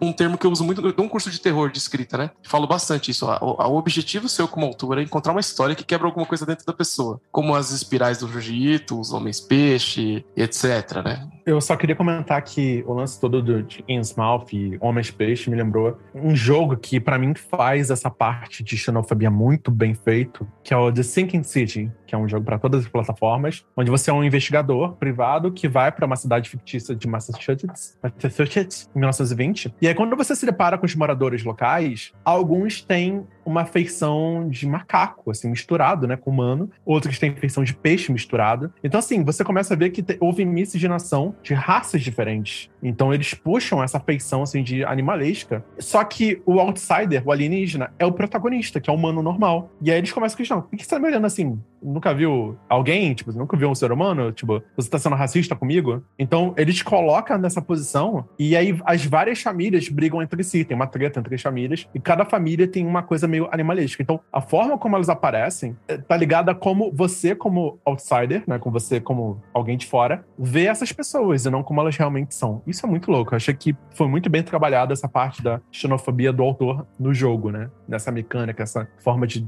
narrativa. É, eu não cheguei a jogar, o pessoal falou tão mal do Sinking City que eu não, não fui atrás. Ah, teve uma treta tão grande, a distribuidora roubou o jogo, pirateou o jogo, vendeu na Steam. Aí a, a desenvolvedora tentou bloquear as vendas, e aí você tem que comprar a versão do PlayStation 5, porque tem todos os upgrades e patches, e a versão do Play 4 não tem nada, é horrível. Então, assim, é uma bagunça geral. Mas se você tiver a chance de hoje jogar, joga a versão do Nintendo Switch ou do PlayStation 5. As outras versões são piratas e ainda tá em disputa judicial.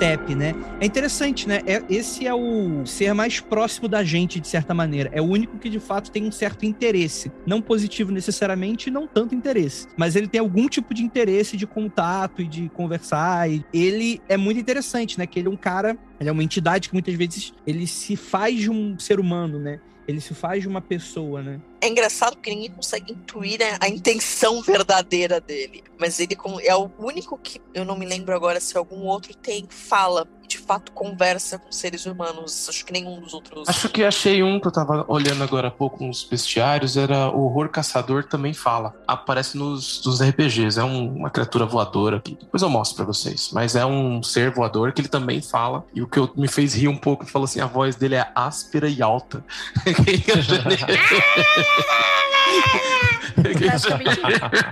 eu pensei no Cartman, na verdade. Mas é estranho isso, né, Kelly? Ele fala e já foi um faraó, né? Parece meio boto, né? Brincadeira, desculpa. Boto, caralho. É, né? É o único que se transforma, que quer falar com as pessoas, não sabe as intenções. Quer dizer, a gente sabe as intenções do boto, né? Mas é meio boto. Cara, a gente tem aí Shub Nigurati, que seria tipo um neto de Azatote, né? Frequentemente associado Desculpa, com a fiquei pensando. Uma criança, assim, muito tipo. Ô, Shub Nigurati! Moleque safado, mas o Shub é um dos mais legais. Você acabou de destruir. Formou na criança, gente. Pior de tudo é que eu consegui imaginar um RPG lá registrar seu filho. Quero registrar o meu filho de Shignigu. Nossa. Shubinigura.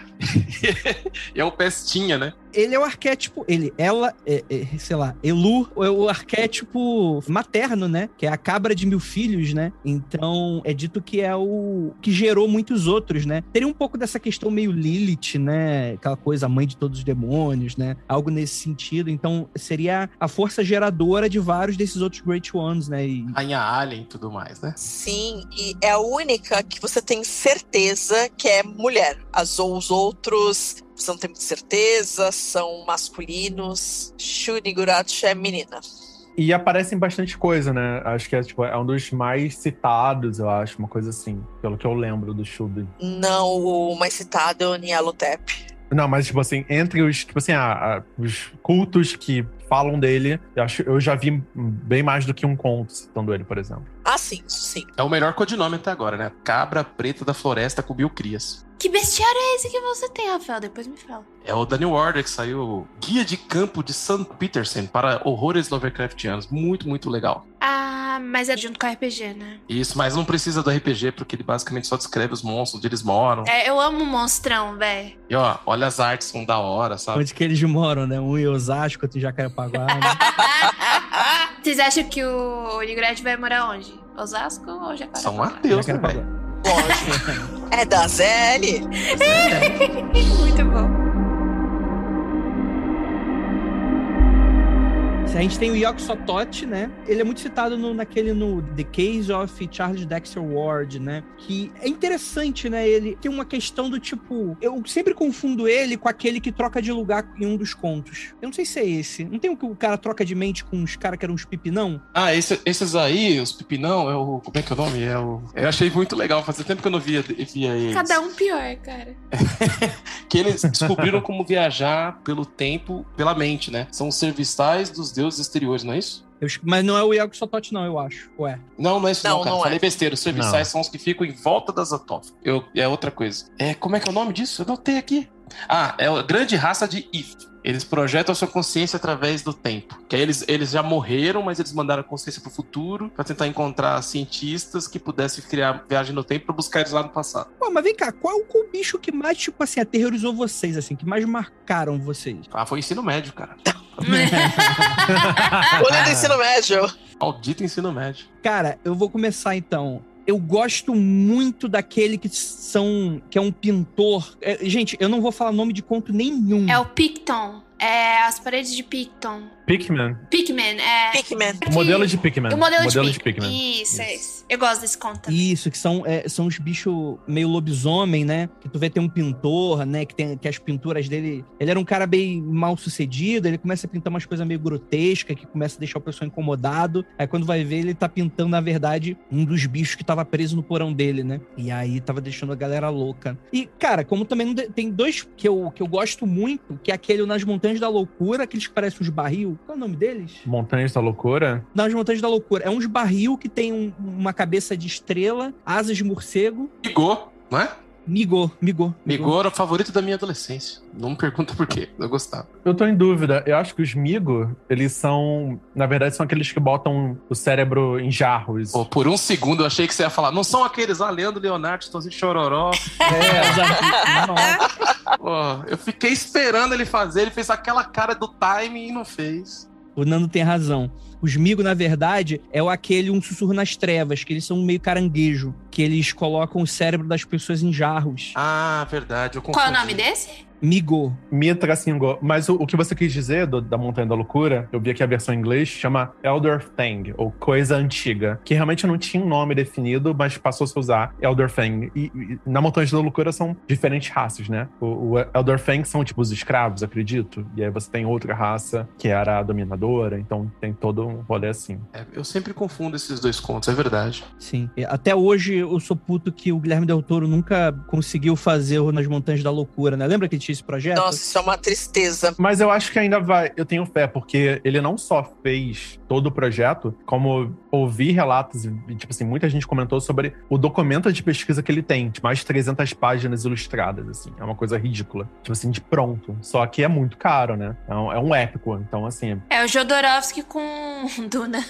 então, assim, é caríssimo mesmo. Sua pergunta, quais foram os bichos que deixaram a gente com mais medo? É bicho ou conto? Ah, eu ia falar de conto. Pode ser conto, vai. vai. Prefiro conto. É, tem dois. Ou, eu acho que o primeiro que eu já li e fiquei impressionada foi óbvio, a cor caiu do espaço. Pra mim, bateu, Porra, foi. demais. Bateu, foi. Gosto muito, porque tem arca. E tem o bagulho do... Tem o Nicolas Cage, Jay. Né, tem o Nicolas Cage também ficando doido da cabeça, muito bom. É o filme que saiu. a cor- Cara, eu adoro esse filme. Esse filme é muito maneiro. A cor desse filme é sensacional, faz muito jus ao nome. E eu acho que a outra que eu também li, eu fiquei, véi, tenso isso aí, eu não tava esperando. É a música de Eric Zen, do cara que toca o violino e ele vai ficando louco e o cara que tá morando na mesma casa fica impressionado com a música que ele toca, ele tem medo. Sabe aquelas músicas que você, primeira vez que você ouve Hans Zimmer, nossa, e daí tem aquela coisa grandiosa que vai crescendo. Eu acho que é mais ou menos isso que acontece que ele ouve. E daí ele vai ver que o cara tá enlouquecendo e ele acaba vendo que o cara que tá enlouquecendo vê e de repente a rua, a casa desaparece. E você é isso. É muito bom. Eu gosto muito. Toda vez que eu leio, eu sinto uma coisa diferente nesse conto. Gosto bastante. Cara, Cor que Caiu do Espaço foi um dos meus contos preferidos de sempre, assim. Ele é muito maneiro. Muito maneiro mesmo. A narrativa é boa, né? Ela é compassada, ela te deixa preso. Não é que nem Dagon. Dagon eu sinto que tem uma pressa, tem um negócio muito longo e uma pressa de novo. A Cor que Caiu do Espaço e o chamado de Cutulo eu acho bem cadenciada. Mas é que eu acho que é porque tem uma família, né? Acho que você se importa um pouquinho mais com esses protagonistas do que os outros contos, que geralmente é um cara só, investigando alguma parada. Tipo assim, é uma família que tá sendo afetada. Aí tu já tu cria uma empatia automaticamente, né? Porque você vê que, cara, isso vai dar merda, isso vai dar merda. E aí dá, né? Como sempre. Eu tô pensando aqui, engraçado. Eu gosto muito das Montanhas da Loucura, mas eu acho que o meu preferido são os Gatos de Utar. Porque, gente, é muito fora. Muita construção Lovecraftiana de tem um segredo aqui na vila e o que, está acontecendo. Eu acho que das entidades, eu, eu, diria Rastur, mas aí não tem nada a ver com Lovecraft, a construção dele é toda vindo do Rei de Amarelo e tal. Uhum. E Rastur não é uma entidade, é, uma, é o nome da cidade, que aí depois o Lovecraft usou como nome da entidade. Mas eu tenho uma, um apreço muito grande pelo Rei de Amarelo, porque é também uma das inspirações do Lovecraft, tem, tem uma coisa forte ali, com o tempo foi conectado. Eu tô procurando aqui o nome da história, porque eu, eu li tantas histórias dele, que, tipo assim, não são tão populares, e eu, eu tô procurando aqui. Vai misturando, eu misturo um pouco, sabe? Sabe? A mitologia é tão grande, as coisas são tão espaçadas, que às vezes eu confundo uma história com a outra. Eu já não sei mais qual é o título delas. Ah, eu achei aqui. Uma das que eu mais gosto é. Não tô achando aqui o nome em português, mas é com o Randolph Carter. O depoimento de Randolph Carter, alguma coisa assim. É o depoimento de Randolph Carter. É. E ele traz aquela ideia de que você pode pegar os sais de alguém morto, né? Você transforma ele em pó, em sais, reviver essa pessoa para extrair informações. Então, assim, o mago, ele podia reviver faraós do Antigo Egito para poder extrair informações de rituais do Antigo Egito. Tudo isso através de, da visão de um, um leigo. Caraca, essa pessoa aqui tá toda hora tá chegando um caixão novo para essa pessoa aqui do nada. Aí toda hora um caixão novo, assim, caixão, toda, toda semana tinha um caixão. E era isso, ele tava revivendo pessoas para extrair informa torturar e extrair informações do passado dessas pessoas. E é legal desse conto que ele foi o primeiro conto que ele usa um livro proibido. É verdade verdade. Tá nas notas da edição da Ex Machina, que tá valendo hoje. Incrível. Mano, mais ficção científica que isso, impossível, velho. Impossível. É quase memória genética, né? Tinha essa sensação da memória genética. E isso, isso me causou uma impressão, porque assim, cara, mas se fosse eu no futuro, sabe? Daqui a 10 mil anos, alguém pega um pozinho, me revive. Eu, caraca, que porra. Eu, antes de gravar, eu fiquei encanado que eu não lembrava nem a pau o nome do conto. Aí fui conversar com os meus amigos, né? Tinha um conto que mexeu muito comigo quando eu li eu, quando eu li pra valer Lovecraft faz mais de 10 anos, assim, quando eu mergulhei nisso aqui pra valer. E o conto que eu mais gosto nem é desse, também, sou que nem a Jay, até prefiro os que são de outros caminhos, não necessariamente aqueles dos Cthulhu, né? Cthulhu Mites. Eu, o meu favorito é Nas Muralhas de Erix, que ele escreveu junto com Kenneth Sterling. Esse conto me impressionou porque é um conto de ficção científica que tem um cara que ele tá em outro planeta, fazendo uma espécie de. Como se o cara tivesse uma expedição, desbravando, quarta-mata, aquela coisa toda. E ele encontra, ele vê o corpo de um cara da equipe dele que foi na frente, ou uma pessoa de uma outra equipe, e fala: caramba, o que aconteceu? E aí ele não consegue chegar nesse corpo porque tem uma parede invisível. Ah, sim, eu adoro esse conto. Sim, sim, sim. Aí sim. o cara vai tateando. É legal que esse conto ele é muito imersivo, né? Você tá lendo, você entra muito naquele lance. Ele vai tateando, aí ele vai encontrando caminhos dentro desse lugar e é um labirinto invisível. E aí, em determinado momento, quando ele tá andando e ele tenta voltar, ele vê: opa, esse labirinto já não é mais o mesmo. Ou seja, aquele cara tá morto porque fez a mesma coisa que eu. então eu sou o próximo. E eu achei isso muito inteligente, muito diferente pra época que eu tava lendo. Isso Saiu no Brasil aqui, na edição que eu li, foi na A Maldição de Sarnaf, que é uma ediçãozinha da Iluminuras. Esse é super ficção científica, né? Que ele é, tem uns homem-lagarto, né? Bem Flash Gordon, assim, né? É bem, tipo, é um, é um astronauta, não. É um explorador espacial em outro planeta, né? E aí tem o um lance lá que tem uns cristais de oxigênio que eles usam, né? Pra, pra, respirar. É bem angustiante, né? Porque vai acabando o oxigênio do cara. E ele tá preso lá, ele tá tentando descobrir, né? É, ele tem um detector de cristais, né? Muito interessante mesmo. É, é ele fazendo a ficção científica como ele gostaria gostaria de ver. A sensação que dá é essa. Cara, eu li muita coisa dele, né? E, tipo, é foda que às vezes algumas paradas se confundem, né? É isso que eu tava falando, eu fico muito confundida. É tipo, os elementos que ele traz. Primeiro, eu acho que a construção que ele tem da história é bem cadenciada sempre. Tem o comecinho, meio e o fim. E aquele fim, uau, nossa, toma esse fim. E depois os elementos, ele meio que assim. Eu acho que a gente, todo mundo falou no começo, a criação do, dos mundos que ele fez talvez não tenha sido intencional. E quando foi separado e juntado, formou uma coisinha fechadinha, né? Acho que ele não fez intencionalmente, mas pelo fato dele estar tá imerso naquilo, ele foi escrever. Sabe quando você começa a escrever, escrever, escrever, escrever, vai saindo, vai saindo e acaba sendo tipo categorizado, mas no final de tudo é uma coisa só, é um mundo só? Eu sinto que é isso Lovecraft para mim, entendeu? Não precisa necessariamente você separar. Ele escreveu como uma coisa só e faz sentido dessa forma, entendeu? E eu acho que é por isso que eu fico confusa toda vez que eu vou falar de um conto, porque eu acabo lembrando de outros. Mas é porque é justamente isso. Ele escreveu uma coisa só. Essa categorização, essas classificações são póstumas. Então ele não tem nada a ver com isso. E de novo, são todas uma coisa só porque ele tá falando dos próprios medos e da própria visão de mundo dele, que é preconceituosa, é racista, é problemática e o medo dele aí, a xenofobia, é gigantesca dele, pontuada ali com seus medos de, de coisas do mar. Você pode colocar, tipo assim, todos os narradores são praticamente o mesmo narrador. Assim. Isso, eu também acho. É. Basicamente, só muda a vivência, mas, tipo assim, todos falam mais ou menos da mesma forma, todos pensam mais ou menos da mesma forma. Uma coisa, só um comentário que eu acho que é importante para quem tá ouvindo esse episódio e quer começar a ler Lovecraft,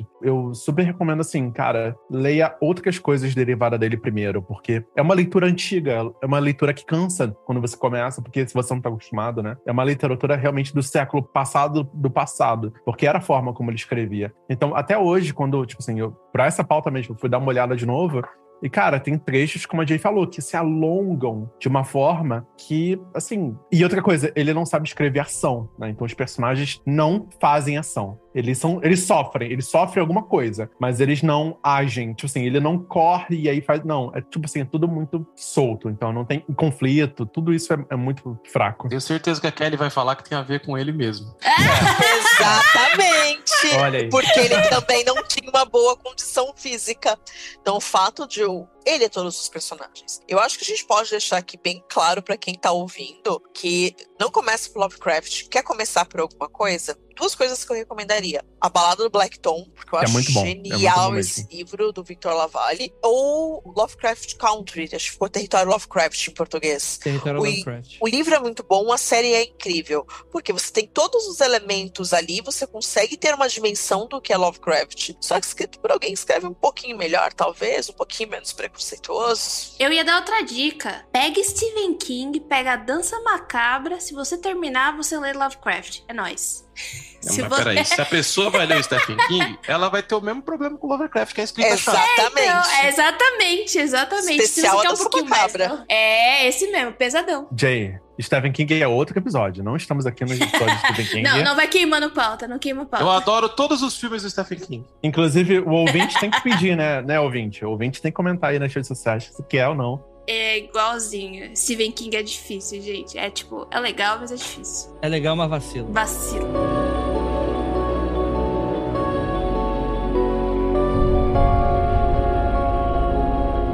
Alguém quer fazer mais alguma adição? Eu acho que é uma provocação que eu faço para mim, mas eu, eu queria fazer para todo mundo mesmo, assim. Principalmente pros meus colegas que escrevem, né? Que são autores. E, tipo, cara, é sempre um desafio a gente criar um monstro novo, uma entidade nova, um culto novo, assim. Parece que tudo já foi feito. Mas, ao mesmo tempo, eu, eu procuro isso, sabe? É muito legal ver o quanto a gente bebe da fonte do Lovecraft. Foi, assim, é uma inspiração, continua sendo muito forte, mas eu também provoco. Cara, eu acho que a gente falta, falta isso, sabe? Cara, explorar mais a ficção científica, eu acho que falta. A gente poderia levar isso para outros patamares que a gente não tem levado. Mas isso na literatura, talvez porque eu não leio tanto, ou talvez muita coisa não chegue pra gente, né? Cara, eu, eu queria muito ver isso, sabe? Novos caminhos, novos horizontes. Cara, é um gênero que eu amo, assim. Horror cósmico, essa ficção científica super, sabe, trabalhada nas limitações. Enfim, acho que é uma provocação mesmo, né? E se tiverem recomendações também para expandir esse tema, é super bem-vindo também. Perfeito, perfeito. Cara, é, super recomendo a galera nova do, do New Year's, né?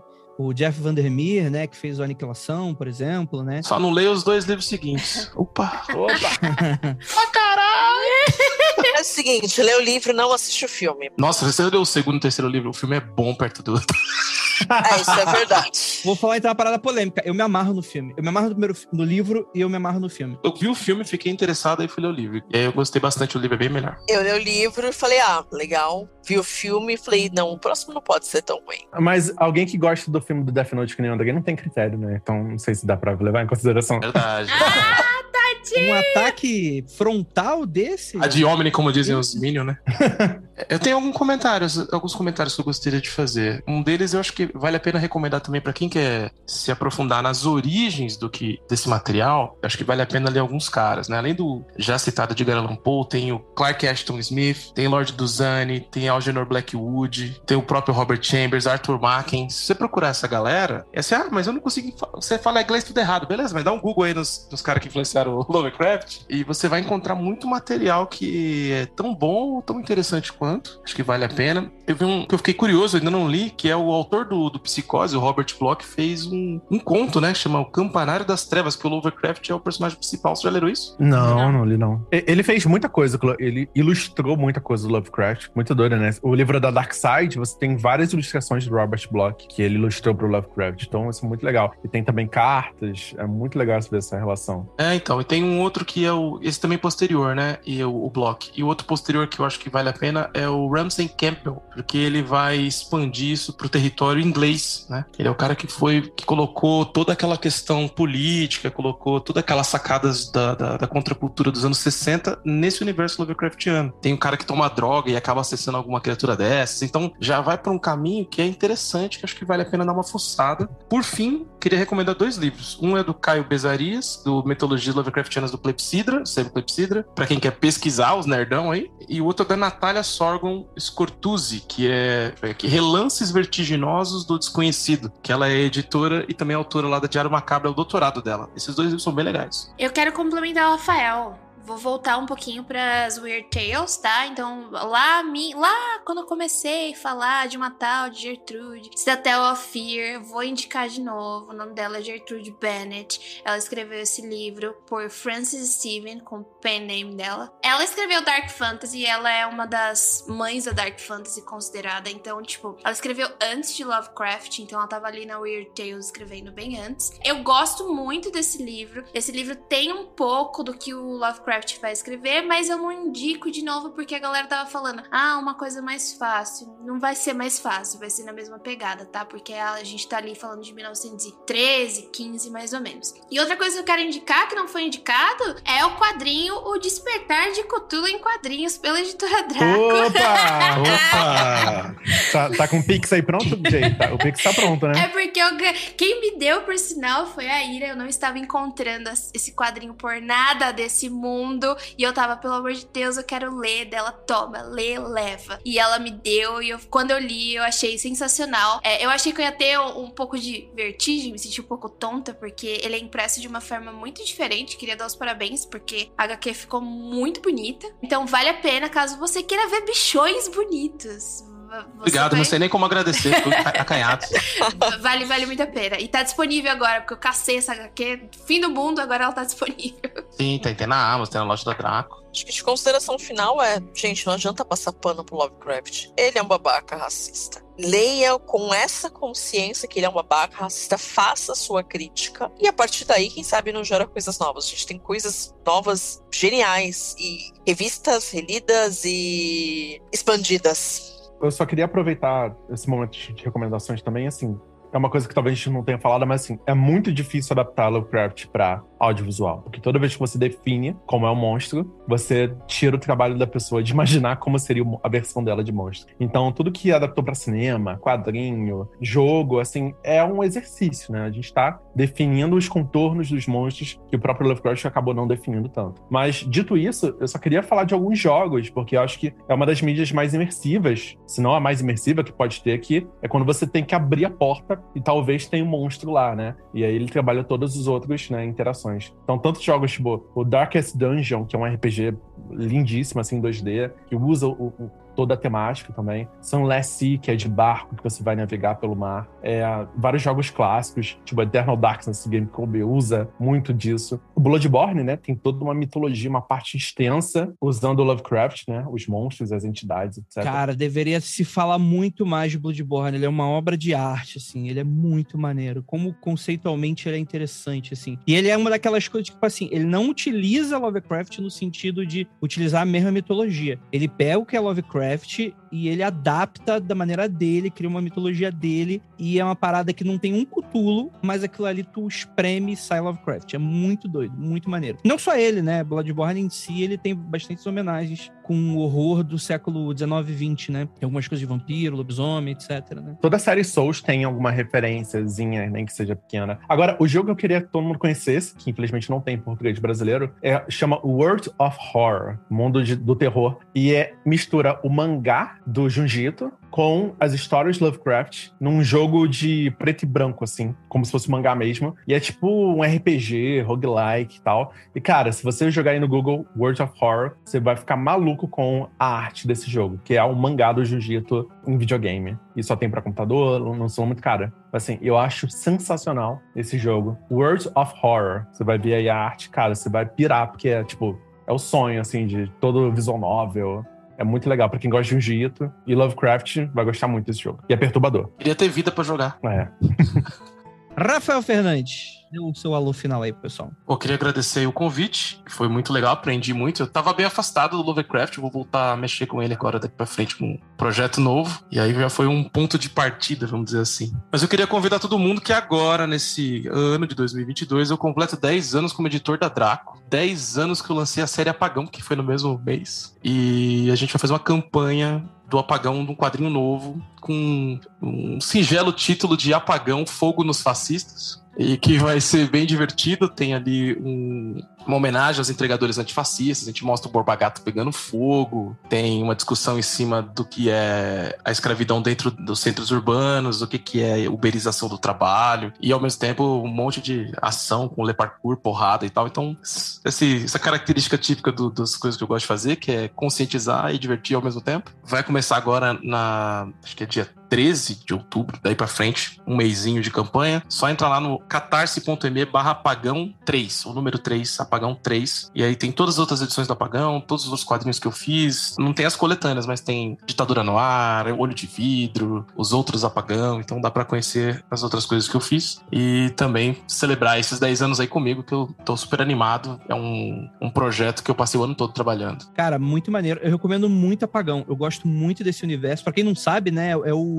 o, que, que aconteceria se algo tirasse a energia elétrica, né? O que, que aconteceria com a cidade, né? E é tipo um apocalipse doido demais, né? E se passa em São Paulo, né? Você vê os locais, né? Vê algumas pessoas tomando porrada. É. é o, o, que eu, eu, costumo vender com a seguinte frase: rola um blackout em São Paulo, três meses sem eletricidade. O centro da cidade é tomado por gangues que começam a disputar território e recurso na porrada. Ah, é bonito, né? Parece um slogan. é tipo um, é um The Warriors, né? Bem, bem paulistano. Em off aqui, é o do, das meninas no patins? Sim. Mano, eu tava atrás dessa HQ de novo. Rafael, pelo amor de Deus, os bagulho some, velho. Caraca, eu tava louca. Tipo, eu perdi o catarse. Daí quando eu vi, eu falei assim: não, preciso HQ. HQ sumiu, tio. Eu falei assim: não é possível. Então quer dizer que vai voltar o 3. Não, vou... Vai ter, vai ter lá na campanha. E foi assim: posso dizer que uma coisa que eu tenho muito orgulho. Eu sou de São Mateus, sempre falo isso, sou da periferia e tal. E o apagão, quando a gente fez o Perifacon esse ano, foi o gibi que deu 3 da tarde, eu não tinha nem os marcadores, sabe? É, vitória. Assim, olha aí. Vitórias. Vendi para muita gente, a galera conhecia, foi muito legal. Então, você fazer um quadrinho que você coloca bastante de você mesmo e as pessoas que parecem com você se identificam é muito legal. Um quadrinho, uma história, um podcast, fazer uma obra, né? Então, fiquei muito feliz e esse novo aí tem, tem uma história bem interessante, começa a contar quem é o Mandrio. É o, é o quadrinho que vai rumo ao final do, do, da série.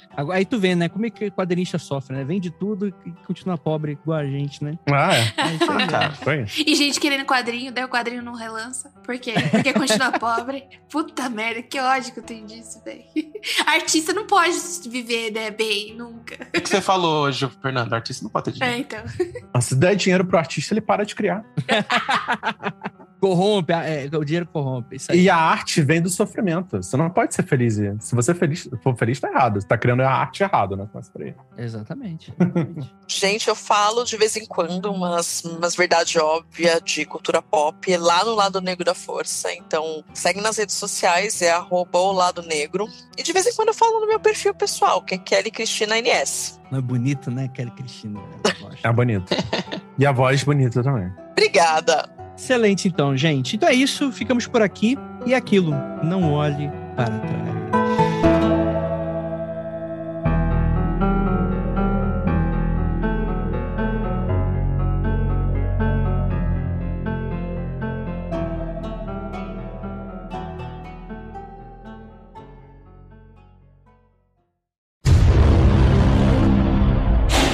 Morreu alguém aí, desculpa.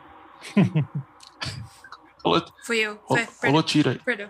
Perdão, foi minha porta batendo, tá ventando. Tá, foi isso aí, é, o, é os bichos, hein? É os bichos vindo é aí, ó. Bichos vindo, é. é os bichão. É, não posso falar que eu gosto de um bichão, que o bichão hum, gosta de mim. É, né? cuidado com os bichos nem Tunes, né? Nem Tunes igual o Lavo de Carvalho. Exatamente. Ô, gente, eu tô que nem o André. Eu só conheço Lovecraft, tá? Eu não fui além. Porque eu gosto muito da escrita arcaica e aristo... É, aristotélica, não. E aristocrática dele. Eu curto. Eu acho bem a Edgar Allan Poe. Eu gosto desses presepados. Nossa, eu acho chato. Eu gosto! Eu me eu gosto do conto lendo. depois que eu termino de ler. E aí ele fica muito legal na minha cabeça. Mas é um parto pra terminar aquela merda. Porque Lovecraft é muito leitor. Sabe o que, que é? Lovecraft é muito leitura de adolescente. Porque o adolescente ele se sente muito inteligente lendo palavra difícil. E aí tu fala, nossa, olha só como, porra, eu não leio mais essas coisinhas de criança, não leio mais Marvel DC, eu leio umas paradas que são indescritíveis e tal. Aí tu percebe que isso é tudo bobeira. Ah, não, Andrei. Adolescente lê Nietzsche. Ah, eu vou ler filosofia. Sou inteligente. mas é bem isso. E tem o fofocas, mas aí é off. Olha! Fofoca de quem trabalhou com Stephen King aí. Uh, eita! É gringo, fofoca quero, de gringas. Quero. Bom que você falou, né? Porque o pessoal ia falar, porra, você trabalhou com Stephen King? Não é? Fa falei com pessoas que trabalharam com Stephen King, talvez. mundofreak.com.br